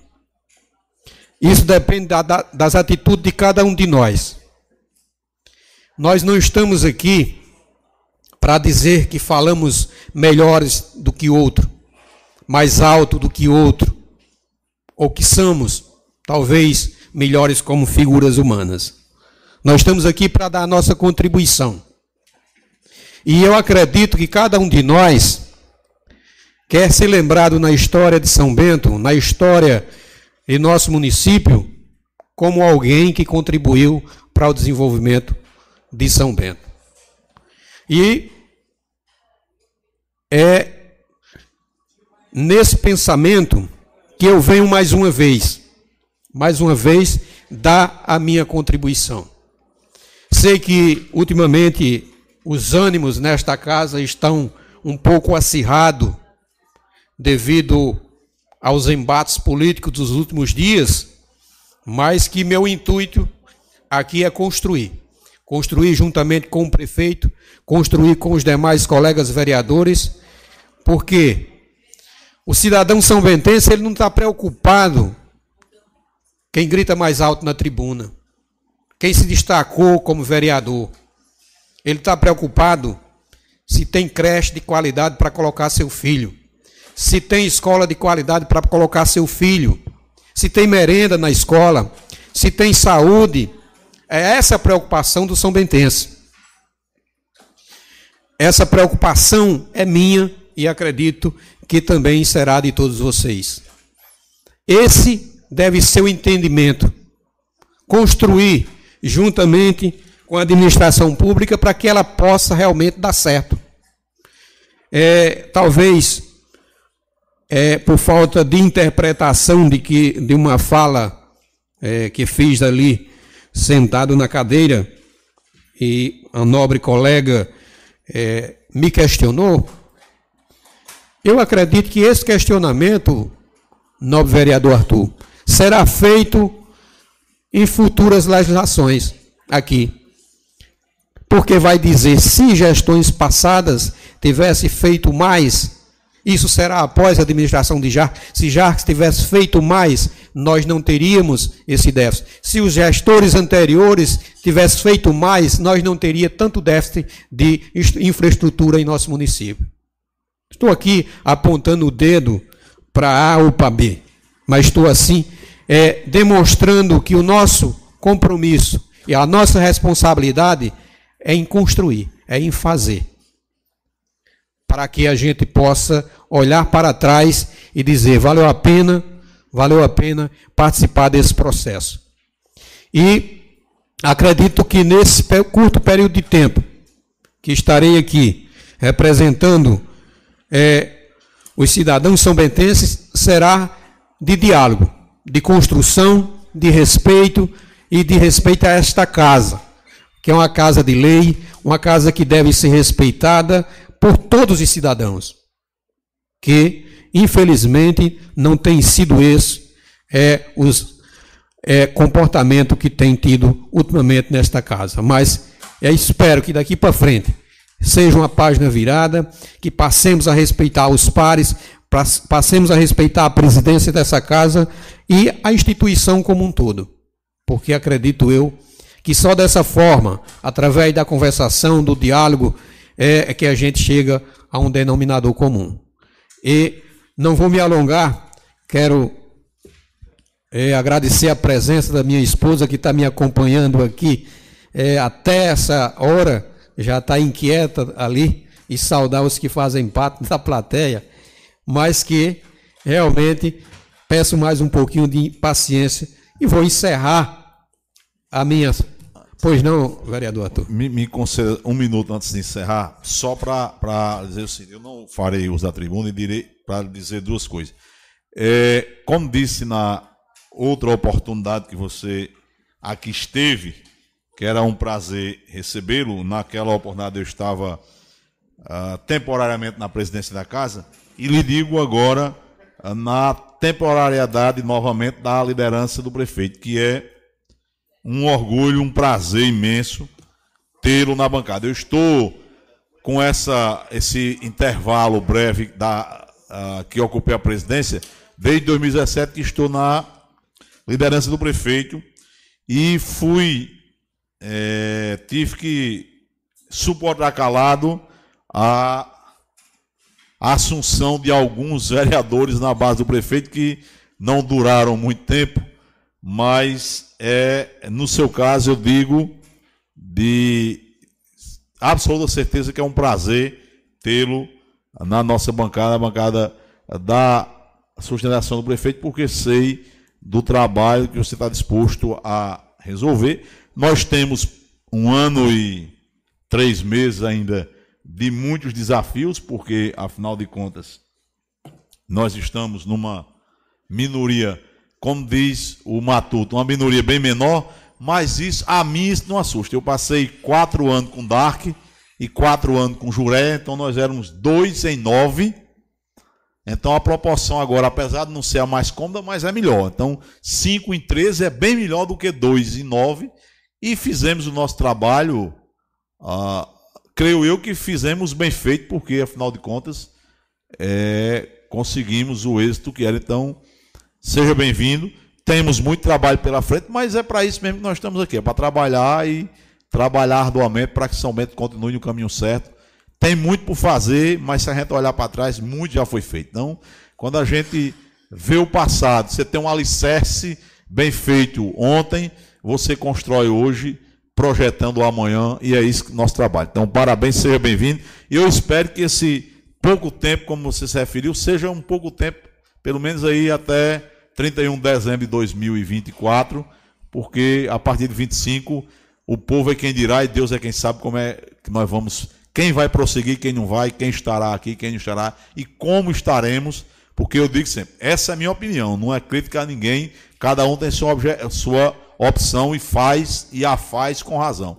Eu, quem faz a opção onde eu estarei durante quatro anos é azul, não foi assim em 2004, foi assim em 2008, foi assim em 2012. Eu disse, não, mas em 2012 você perdeu. Exatamente, eu perdi, então as urnas disseram que eu ia ficar em casa em 2013 até 2016. Foi assim em 2016 e foi assim em 20 e será assim sempre que eu estiver. Então, parabéns, seja bem-vindo. Muito obrigado pela parte. Agradeço sua parte, para mim é uma honra. Um minuto para encerrar. Porque pelo tempo. Vou encerrar, vou encerrar. É uma honra para mim, porque eu tenho você, Vossa Excelência, como uma referência, uma referência em vários aspectos, como cidadão, referência jurídica também, de conhecimentos gerais. Então isso me engrandece. É, muito mais. Boa noite a todos e que Deus abençoe essa nova etapa. Próximo orador inscrito. Presidente, antes do próximo orador, eu gostaria de agradecer a oportunidade a Vossa Excelência e a todos e desejar boa noite a todos os colegas, a todos que nos ouvem e comunicar que eu estou me retirando é, e desejando a todos uma boa noite e até a próxima quarta-feira, se Deus quiser. Muito obrigado, presidente. O próximo orador inscrito é o vereador Rogaciano. Com a palavra, Vossa Excelência.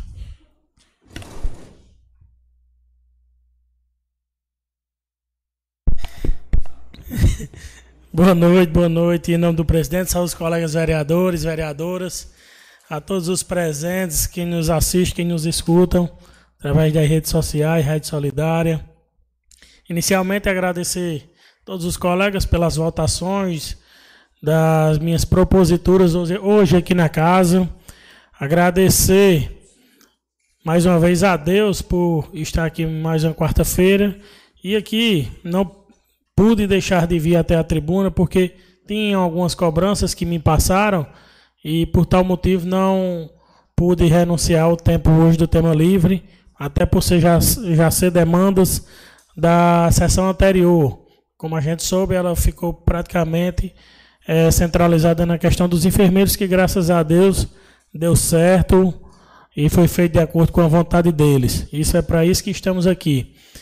É, iniciando aqui minhas cobranças, hoje fui procurado, e eu acho que São Bento todo sabe do grave problema que é a questão da água da Vazia Grande. Insiste, persiste, continua e sem resultados. E um morador hoje me dava uma ideia. Antes de, de ter sido feito todo aquele sistema de abastecimento, existia uma caixa apenas na comunidade da Vaze Grande. E o que o morador me relatava?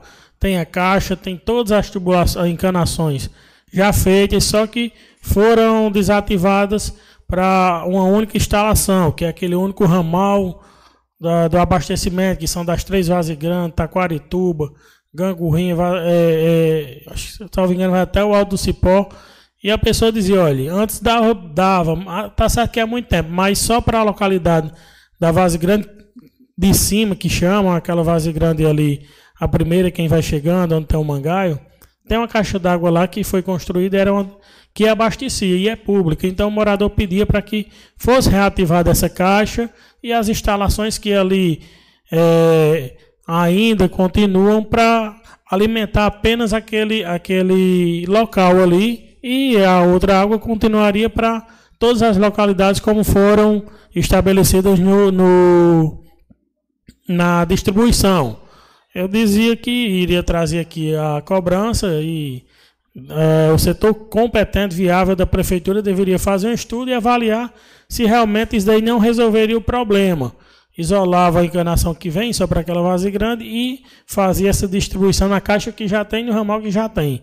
Como também é, cobrar e saber qual o motivo aquela caixa que foi construída ali dentro do colégio, é, na Bela Vista, saber por que ela ainda não está em execução, porque a, ela já foi concluída, não sei por qual motivo ela não já está sendo utilizada, não já está é, beneficiando toda aquela comunidade da Taquarituba, porque também é, diminuía aquela localidade. A gente sabe que vem água lá da Vaz Grande do Alto, dos Pretos, até a Bela Vista ali, até a Taquarituba ali na divisa é, em Sérgio, Sérgio que mata bode, Sérgio meu primo.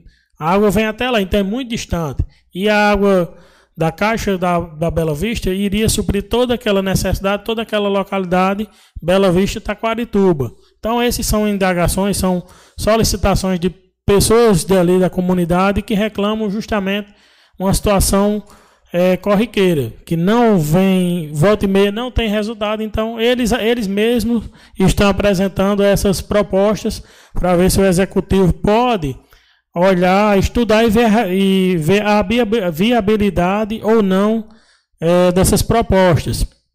Também continuando, é, fui procurado hoje por parte de alunos que falavam da questão da, da merenda do Maria Dulce. Então aqui eu trago o problema, dizem que a merenda está de má qualidade e estragada, então a gente quer que solucione esse problema ou tragam aqui a realidade fática do que realmente está acontecendo na merenda da escola, como também o fardamento de algumas escolas, que até o presente momento a gente já está quase no fim já passou da metade, acho que está em 75% do ano letivo, estamos final de setembro, meio de setembro, então é, fardamento de algumas escolas não foram entregues. Isso é reclamação dos pais, tanto na questão da merenda como na questão do fardamento, e é que a gente traz e pede solução e pede também resposta, porque isso é o que me reportaram e disseram que estavam prontos para me dizer. Eu disse: não, se está estragado, tire foto, poste, me encaminhe, porque às vezes dizem que a gente não está trazendo a verdade. Mas aí o cidadão disse: não, se disser que você não está falando a verdade, pode me dizer quem disse que eu vou lá e falo diretamente com essa pessoa e mostra aqui como meu filho trouxe a questão da merenda, como ele viu lá na hora, ele tirou foto e tudo. Eu não vou estar tá aqui é, postando em grupo, fazendo. Não, venham cobrar direto de quem é competente e responsável para resolver, para que essa situação não se repita. Colega Rogaciano, uma parte, por favor. À vontade, vereador Jurandir. É, pegando seu enganche aí, eu fui procurado hoje por uma professora que falou que não está tendo o café nos colégios, elas estão tendo que levar de casa para fazer lá. Eu não sei por que é o motivo, se é, mas eu acho que essa professora não estava fa faltando com a verdade, não, além desse impasse da, dos fardamentos, né? Porque a gente já está no, no período praticamente, né, do, do final do ano e até agora não foi entregue os fardamentos que eu saiba em nenhum dos colégios ainda. Não sei se já foi entregue em algum dos colégios, mas na maioria dos colégios não foram entregues ainda. Aí se a, se a situação aí pudesse esclarecer, né, para a população que cobrou a gente ficar sabendo a real realidade, né? Obrigado pela parte. É, Porque... Vereador, uma parte, por favor. À vontade, vereador. É, essa questão do, do, dos fardamentos, eu sempre gosto de ouvir a população e eu abro uma caixa de perguntas, uma fonte de diálogo entre é, meu mandato e a população de São Bento, mais precisamente aos é, usuários do Instagram e qua, quatro pessoas, é, é, quatro mães e pais de alunos me relataram a mesma situação a respeito do fardamento. Então a gente está finalizando setembro, né? Hoje já é dia 20 e as aulas começam geralmente mês de fevereiro, março, e já são mais de seis meses e esses alunos ainda não receberam fardamento escolar. Aí a gente fica o, é, fica o questionamento, é, tanto da, da população, mas é, muitos são leigos, mas nós sabemos aqui que os recursos é, é, na educação são abundantes, principal, são abundantes no, no setor público, mas principalmente na educação, que nós votamos aqui um orçamento, salvo engano, de mais de, de 40 milhões, 50 milhões de reais para esse ano. Então, quando a gente vê merenda de péssima qualidade, como Vossa Excelência relatou, a gente acompanhou nas redes sociais, quando vê falta de fardamento, a gente se questiona para onde é que está indo os recursos da educação, que não está dando para dar uma merenda de qualidade e nem o fardamento, que é um, um, um é um coisa mais básica que tem é o aluno ir para o colégio com a farda é, dada pelo município. Nós já vimos é, é, várias coisas a, acontecerem na educação, como aquela compra de, de, de livros, é, é, é de 11 milhões de reais em livros, que ninguém sabe para onde foram esses livros, e agora estamos vendo essa questão é, do fardamento, muitas mães e pais de família reclamando que os alunos não receberam a farda ainda esse ano. Esperamos explicações do, do, do da Secretaria de Educação para que a gente possa é, repassar é, é, aos cidadãos de São Bento que nos cobram e nos cobram com razão e com veemência, quase que diariamente, para que nós possamos trazer esse debate aqui para esta casa, para que seja dado pelo menos pelo menos uma satisfação do porquê de não estar tá, é, é, não estar funcionando a pleno vapor essas situações. Obrigado. Eu que agradeço, vereador Fabrício, vereador Jurandir. Então, isso é um problema constante e os demais vereadores também são cobrados. É, até pegando essa finalização da questão do fardamento, a gente vê que para qualquer evento municipal, a gestão cria é, logomarca, faz farda para todo evento. Então, eu não sei porque a dificuldade em dar o fardamento a quem realmente merece, que é o estudante que precisa estar tá ali na, no colégio com sua identificação do, do, do fardamento. É uma necessidade e aí a gente já está em setembro dessa forma, fazendo essa cobrança ainda, infelizmente, e não é a primeira vez que acontece isso nessa gestão.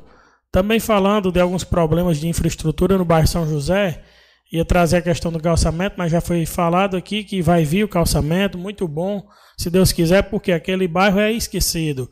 É, como o morador bem relatava, a questão de animais sol, soltos, de esgoto a céu aberto, que gera a questão da, da doença, da, dos insetos, que isso daí é, é um efeito cascata, um efeito dominó. Vão gerando vários e vários outros problemas. Também, é, pela primeira vez trago aqui, felizmente, nunca tinha trago questão de lâmpada, mas o número que me disponibilizaram, que eu sempre reclamava, era atendido.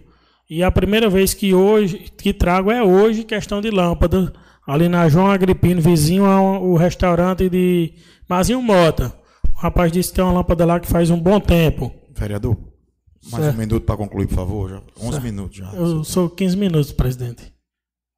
Ah, não sabia.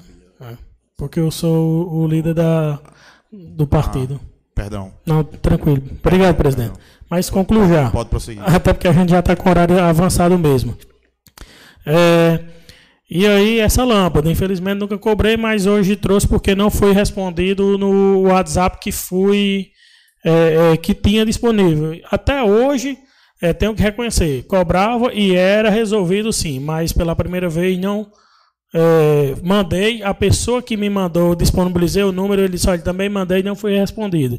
Então ele fez a cobrança novamente e aqui eu estou fazendo na tribuna para que solucione essa situação.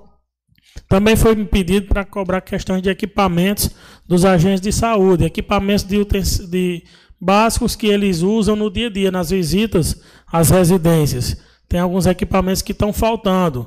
A pessoa me reportava de balança. Eu Primeiramente, eu não sabia que precisava da balança. sou bem claro quanto a isso. Mas a pessoa me disse que precisa, porque tem que fazer o peso. Oi? Isso, pesar as crianças, né? Fazer medição. Então, quando a pessoa me disse, eu fiquei até receoso, mas eu disse: não, você está me cobrando, eu vou cobrar. É, equipamentos dessa natureza. Estou aqui justamente pedindo para melhorar até a qualidade do, do profissional agente de saúde, que graças a Deus é, é, fazem um bom desempenho no nosso município, mas para isso precisam dessa, desse aparato. Para concluir, é, foi cobrado por professores hoje uma questão de um processo seletivo para diretores e diretores adjuntos. Disse que foi uma questão às pressas. Ele me mandou até o edital, que ontem foi lançado o edital. Hoje já era impugnação do edital. Amanhã já é a inscrição. E ele disse que isso daí foi é, de imediato. Não deu tempo para se prepararem, a publicação foi toda em cima da hora, então a gente pede também explicações até da Secretaria de Educação quanto a esse processo seletivo e, para quem não está ciente, a quem é da área da educação, licenciatura, é, tudo isso da educação, que procura esse processo seletivo para diretores e diretores adjuntos. A pessoa que me passava me dizia que isso é um, um programa da educação que agora precisa desse processo seletivo. Então, é bom que seja dado mais publicidade para que a população possa concorrer e é um meio não o mais o, o mais lógico que é, é, o concurso público, mas processo seletivo, pelo menos ele já dá uma transparência nesse sentido de avaliação das, das provas, eu acho que é prova, prova e título, ou entrevista, coisas dessa natureza, porque foi muito rápido e o pessoal disse que não teve como se preparar. Então, pede uma dilação desse prazo desse processo seletivo. Concluindo, hoje, é, queria, é, com, muito, com muita tristeza, desejar meus pêsames a toda a família de seu Geraldo, Geraldo Simão, Geraldo da churrascaria, irmão da, de João da churrascaria, como todos conhecem, um homem trabalhador, mas há vários dias vinha internado, sofrendo. E aí eu acho que Deus sabe o propósito e sabe o melhor para cada um de nós. E hoje foi seu sepultamento. Quando chegava lá, ele já estava sendo sepultado. Então perdi o horário, mas deixo aqui o meu, meu desejo de conforto a toda a família e de esperança de renovação. Como a, o jovem Francisco César, que infartou, teve todo esse problema aí de questão de saúde, muita discussão, até questões de, de, de negligência, mas aqui eu não vou adentrar no mérito dessa questão, só foi o que eu vi em grupo hoje, mas o que a gente pede é só é, o conforto da família por essa situação. Como também Dona Osana, a mãe de minha amiga Maria lá do São Bentinho, uma senhora que também foi, acredito, de acordo com Deus. Deus sabe a hora de tudo e o que a gente tem que apenas é se conformar e confortar com esse momento. Ninguém aceita, mas é o ciclo da vida. Meu muito obrigado pela atenção de todos e que Deus nos abençoe. Próximo orador inscrito é o vereador Márcio Golino. É, senhor presidente, pedi licença aos demais colegas, devido ao avançar da idade, pedi desculpa aí ao novo vereador da, da, da hora, não da idade, da hora, é para me ausentar, tá bom? Pois não, Com a palavra, o vereador Márcio Golino. Senhor presidente, demais colegas vereadores, a todos que nos escutam pela Rádio Solidária FM, o secretário de articulação, Suélio, boa noite a todos. É, iniciar minhas falas parabenizar ao vereador Jordan pela vinda, seja muito bem-vindo. Muito feliz por ele ter vindo, ter tomado posse, não ter sido necessário é, nenhuma força policial, é? Bem-vindo. Estamos aqui juntos. É, externar um pouco da minha tristeza pelo ocorrido na última sessão, porque, por parte, não de todos, mas de apenas alguns do grupo da qual eu ajudei a eleger em 2016 e 2020, mas dizer que isso são águas passadas. Estamos aqui para discutir São Bento. O que o povo de São Bento quer é que nós, vereadores, sejamos, tenhamos, sejamos é, adversário no campo das ideias, das propostas. E é isso que eu me proponho vim aqui fazer como fiz das outras duas vezes, que foi apresentar projetos, apresentar requerimentos e votar projetos, assim como foi votado na última sessão, projeto do piso dos enfermeiros, teve meu voto favorável, certo? Como hoje apresentei alguns requerimentos de, calçamento e tive a notícia através do presidente Juliano que o prefeito se prontificou em realizar, muito feliz, feliz em cobrar, mais feliz eu estarei quando for aqui para agradecer é, a conclusão dessas obras. Quem me conhece sabe do meu perfil, do que eu me proponho a vir a fazer aqui nesses próximos quatro meses, que sejam quatro meses muito produtivos, muito é, abundantes, que nós, repito, que nós possamos usar esse espaço para discutir São Bento, para atender aos anseios da população, em especial das nossas ruas, dos nossos bairros que nos procuram é, constantemente, certo? É, já passou um tempo, mas eu gostaria de expressar aqui minha solidariedade ao deputado Márcio por não ter conseguido é, reaver o seu mandato de volta. É, como disse o vereador Domisso, é, só quem perde não é São Bento, não é o Alto Sertão Paraibano, mas toda a Paraíba. É, perdeu um deputado tão atuante, tão presente, principalmente na área da saúde. É, só sabe quem é o deputado Márcio, quem precisa e quem é atendido por ele, mas que ele vem fazendo um grande trabalho, assim como secretário de articulação, não só em São Bento, mas por toda a Paraíba, por toda a sua base. Que Deus abençoe sua vida, deputado, e que você possa é, ajudar cada vez mais e mais o povo de São Bento e da Paraíba, certo? Fazer uma solicitação aqui de um pessoal do São Bentinho que pede para a limpeza da rua 29 de abril, no bairro São Bentinho, vereador do, é, Fabrício, que é do seu bairro. É, a pessoa me relatou que já fazia algo em torno de quase oito meses que os entulhos, o lixo está lá tomando de conta nessa rua. Então faço aqui um, um apelo à Secretaria de Infraestrutura para que seja removido esse entulho. Me solidarizar com a família é, com a perca tão precoce da amiga Caliane, um crime bárbaro, um feminicídio em nossa cidade e esperamos que isso se torne cada vez mais raro e não algo rotineiro que os homens entendam e respeitam, respeitem as decisões de suas companheiras quando não quiserem mais continuar com eles.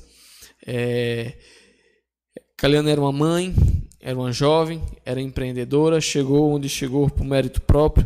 Assim como ela, existem centenas e milhares de, de mulheres em São Bento, na Paraíba e no Brasil que infelizmente tiveram suas vidas cerceadas simplesmente por comportamento de companheiros que não aceitaram o fim do relacionamento, que isso possa ser raro em nossa cidade, ser raro em nosso estado e ser raro em nosso país, pois a alegria de uma casa, com certeza, é, é a mulher, é uma dona de casa que faz o possível para alegar o seu lar, para cuidar dos seus filhos, certo?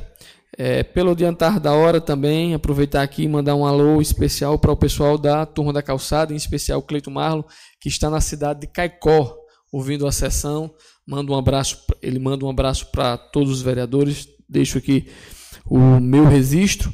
E também mandar um abraço especial para o amigo Rinaldo Banana, que está viajando. É, já foi redeiro, está empreendendo também. Como eu disse na minha fala, o pessoal vai trabalhar fora e traz o dinheiro para São Bento, que é muito bom isso.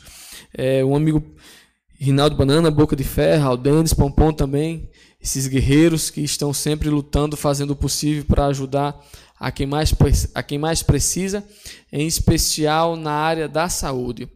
É, senhor presidente, no mais, para o momento é só. Desde já, obrigado a todos, um excelente abraço e até próxima quarta, se assim o Pai Celestial nos permitir. Próximo orador, vereador Fabrício. Vossa Excelência com a palavra.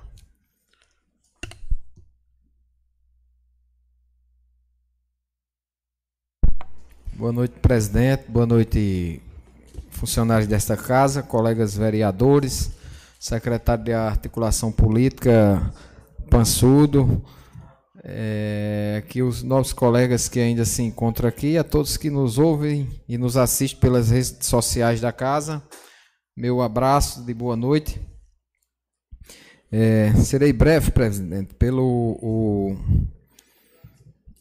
o estender da hora, mas como eu tinha falado aqui no aparte que eu fiz ao, ao vereador Rogaciano, eu sempre abro uma caixa de diálogo no meu Instagram aqui para que os cidadãos de São Bento possam é, é, se comunicar comigo e dizer das suas demandas. E hoje não foi diferente. Eu coloquei uma caixa de, de perguntas no meu Instagram com mais de mil visualizações. E aqui eu perguntei qual assunto gostaria que fosse debatido hoje na Câmara Municipal. E teve diversas respostas. E como me comprometo de, de, de, de fazer aqui a transcrição, passar para até mesmo para as pessoas que, que acreditam e vêm ao meu Instagram e pedem para fazer a cobrança,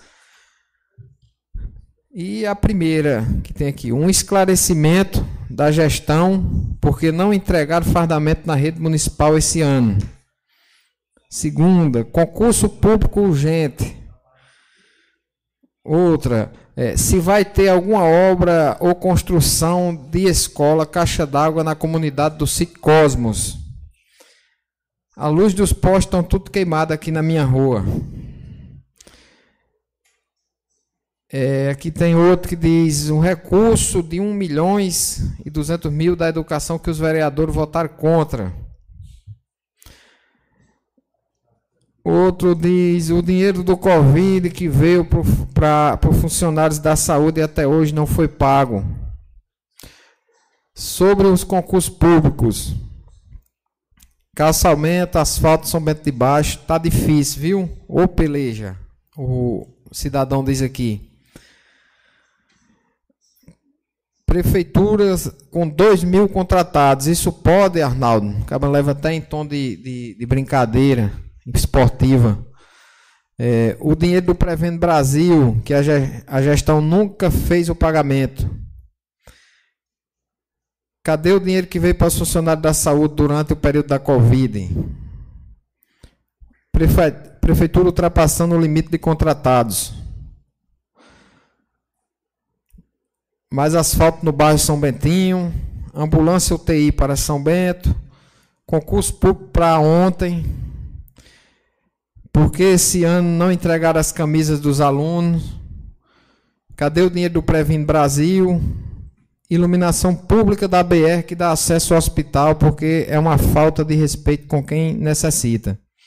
Então, meus amigos, a gente faz esse, esse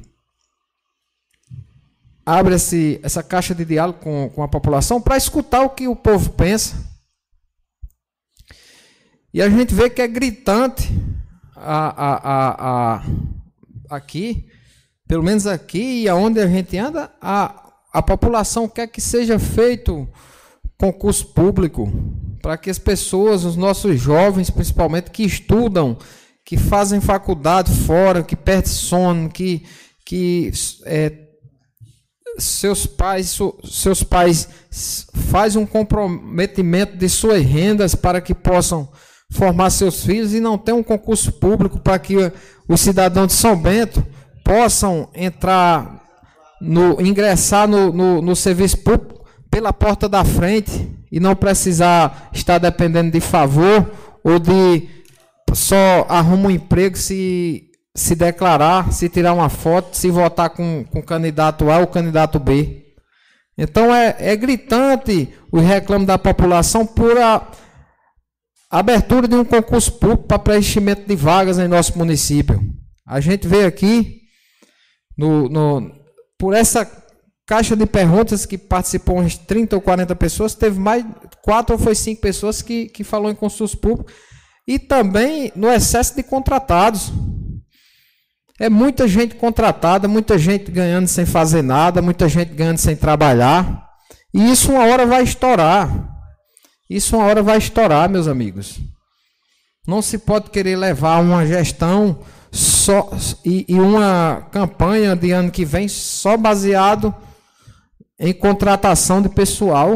Uma hora isso vai estourar. E as pessoas que estão sendo contratadas, é, é, é, muitas das vezes, são enganadas até porque precisam, estão precisando de trabalhar, precisam do, de um emprego e se submetem a, a vários tipos de situações.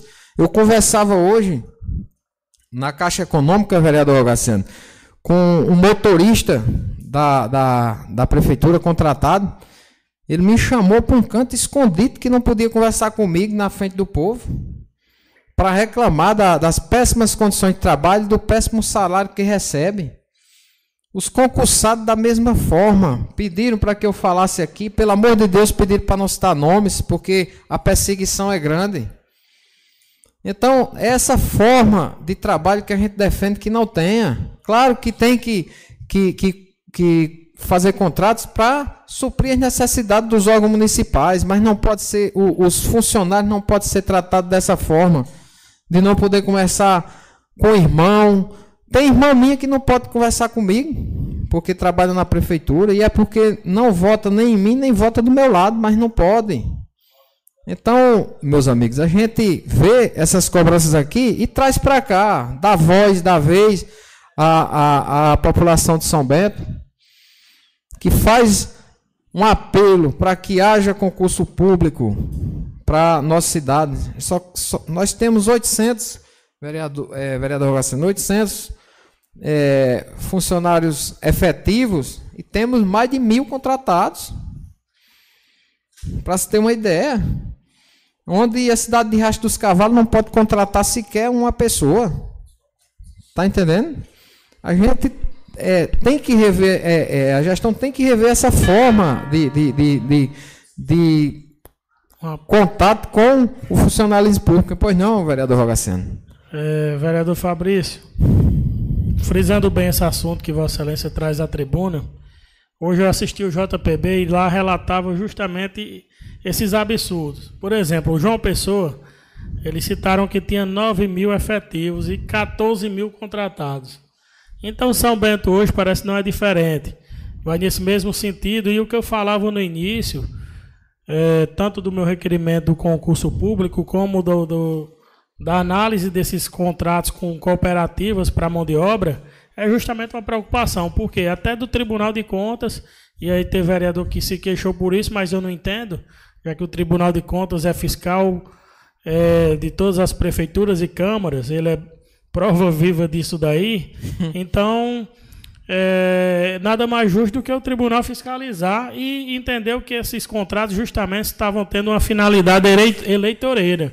E é o que apresenta. Por quê? Porque tem recurso para fazer concurso público, mas não faz. Por quê? Porque o emprego vincula e acaba tornando-se até um, um, regime de escravidão. Porque, por, pelo que Vossa Excelência fala, isso daí é assédio moral, todo tipo de crime está existindo, porque vincula ao voto, vincula a obrigação de você, além de trabalhar, tá postando, estar tá vangloriando, porque se numa empresa privada, exemplo, jurando da prensa, não tem isso de, ah, eu tenho que estar tá, é, vangloriando, jurando da prensa 24 horas. Isso daí tem que acabar o concurso público e quem estuda justamente quer isso. Eu estudei e fosse por questão de política, eu estava do lado do gestor desde 2017 e nem por isso. Espero um, um concurso público para que seja feito, para que a gente passe pelo mérito, não pela indicação ou pela troca de favores. Isso daí tem que acabar. O concurso público é a melhor solução e o Tribunal de Contas vai apurar e vai fiscalizar com certeza todas essas situações que infelizmente estão acontecendo em todos os municípios da Paraíba. É, vereador, vereador Fabrício, só pois não, vereador. No embalo do vereador Rogaciano a respeito do concurso, não só realizar o concurso, mas também chamar ainda os que estão esperando do último concurso. Se tiver alguém, chamar e realizar um novo. Eu agradeço é, a Vossa Excelência pela participação e vem enriquecer o meu discurso e corroborar com o que eu, eu estou falando aqui. Outras questões que foram perguntadas aqui no meu Instagram foi a respeito do dinheiro do Covid e do Previno Brasil. Nós já cobramos aqui que, que estamos cansados, mas vamos recarregar as baterias, já que nós já conseguimos aqui com muita é, determinação e cobrança em cima de cobrança, é, e foi enviado o projeto do, do, do, do, repasse dos enfermeiros, nós vamos continuar agora na luta do dinheiro do Covid e do Previno Brasil. Esse Previno Brasil aqui é desde 2019, quando a Câmara funcionava lá, na, na outra sede ali, que a gente vem cobrando. E os o, o pessoal da saúde está se organizando para fazer um movimento para ver se consegue receber essa, esse, esses recursos que são de direito e que até agora não receberam.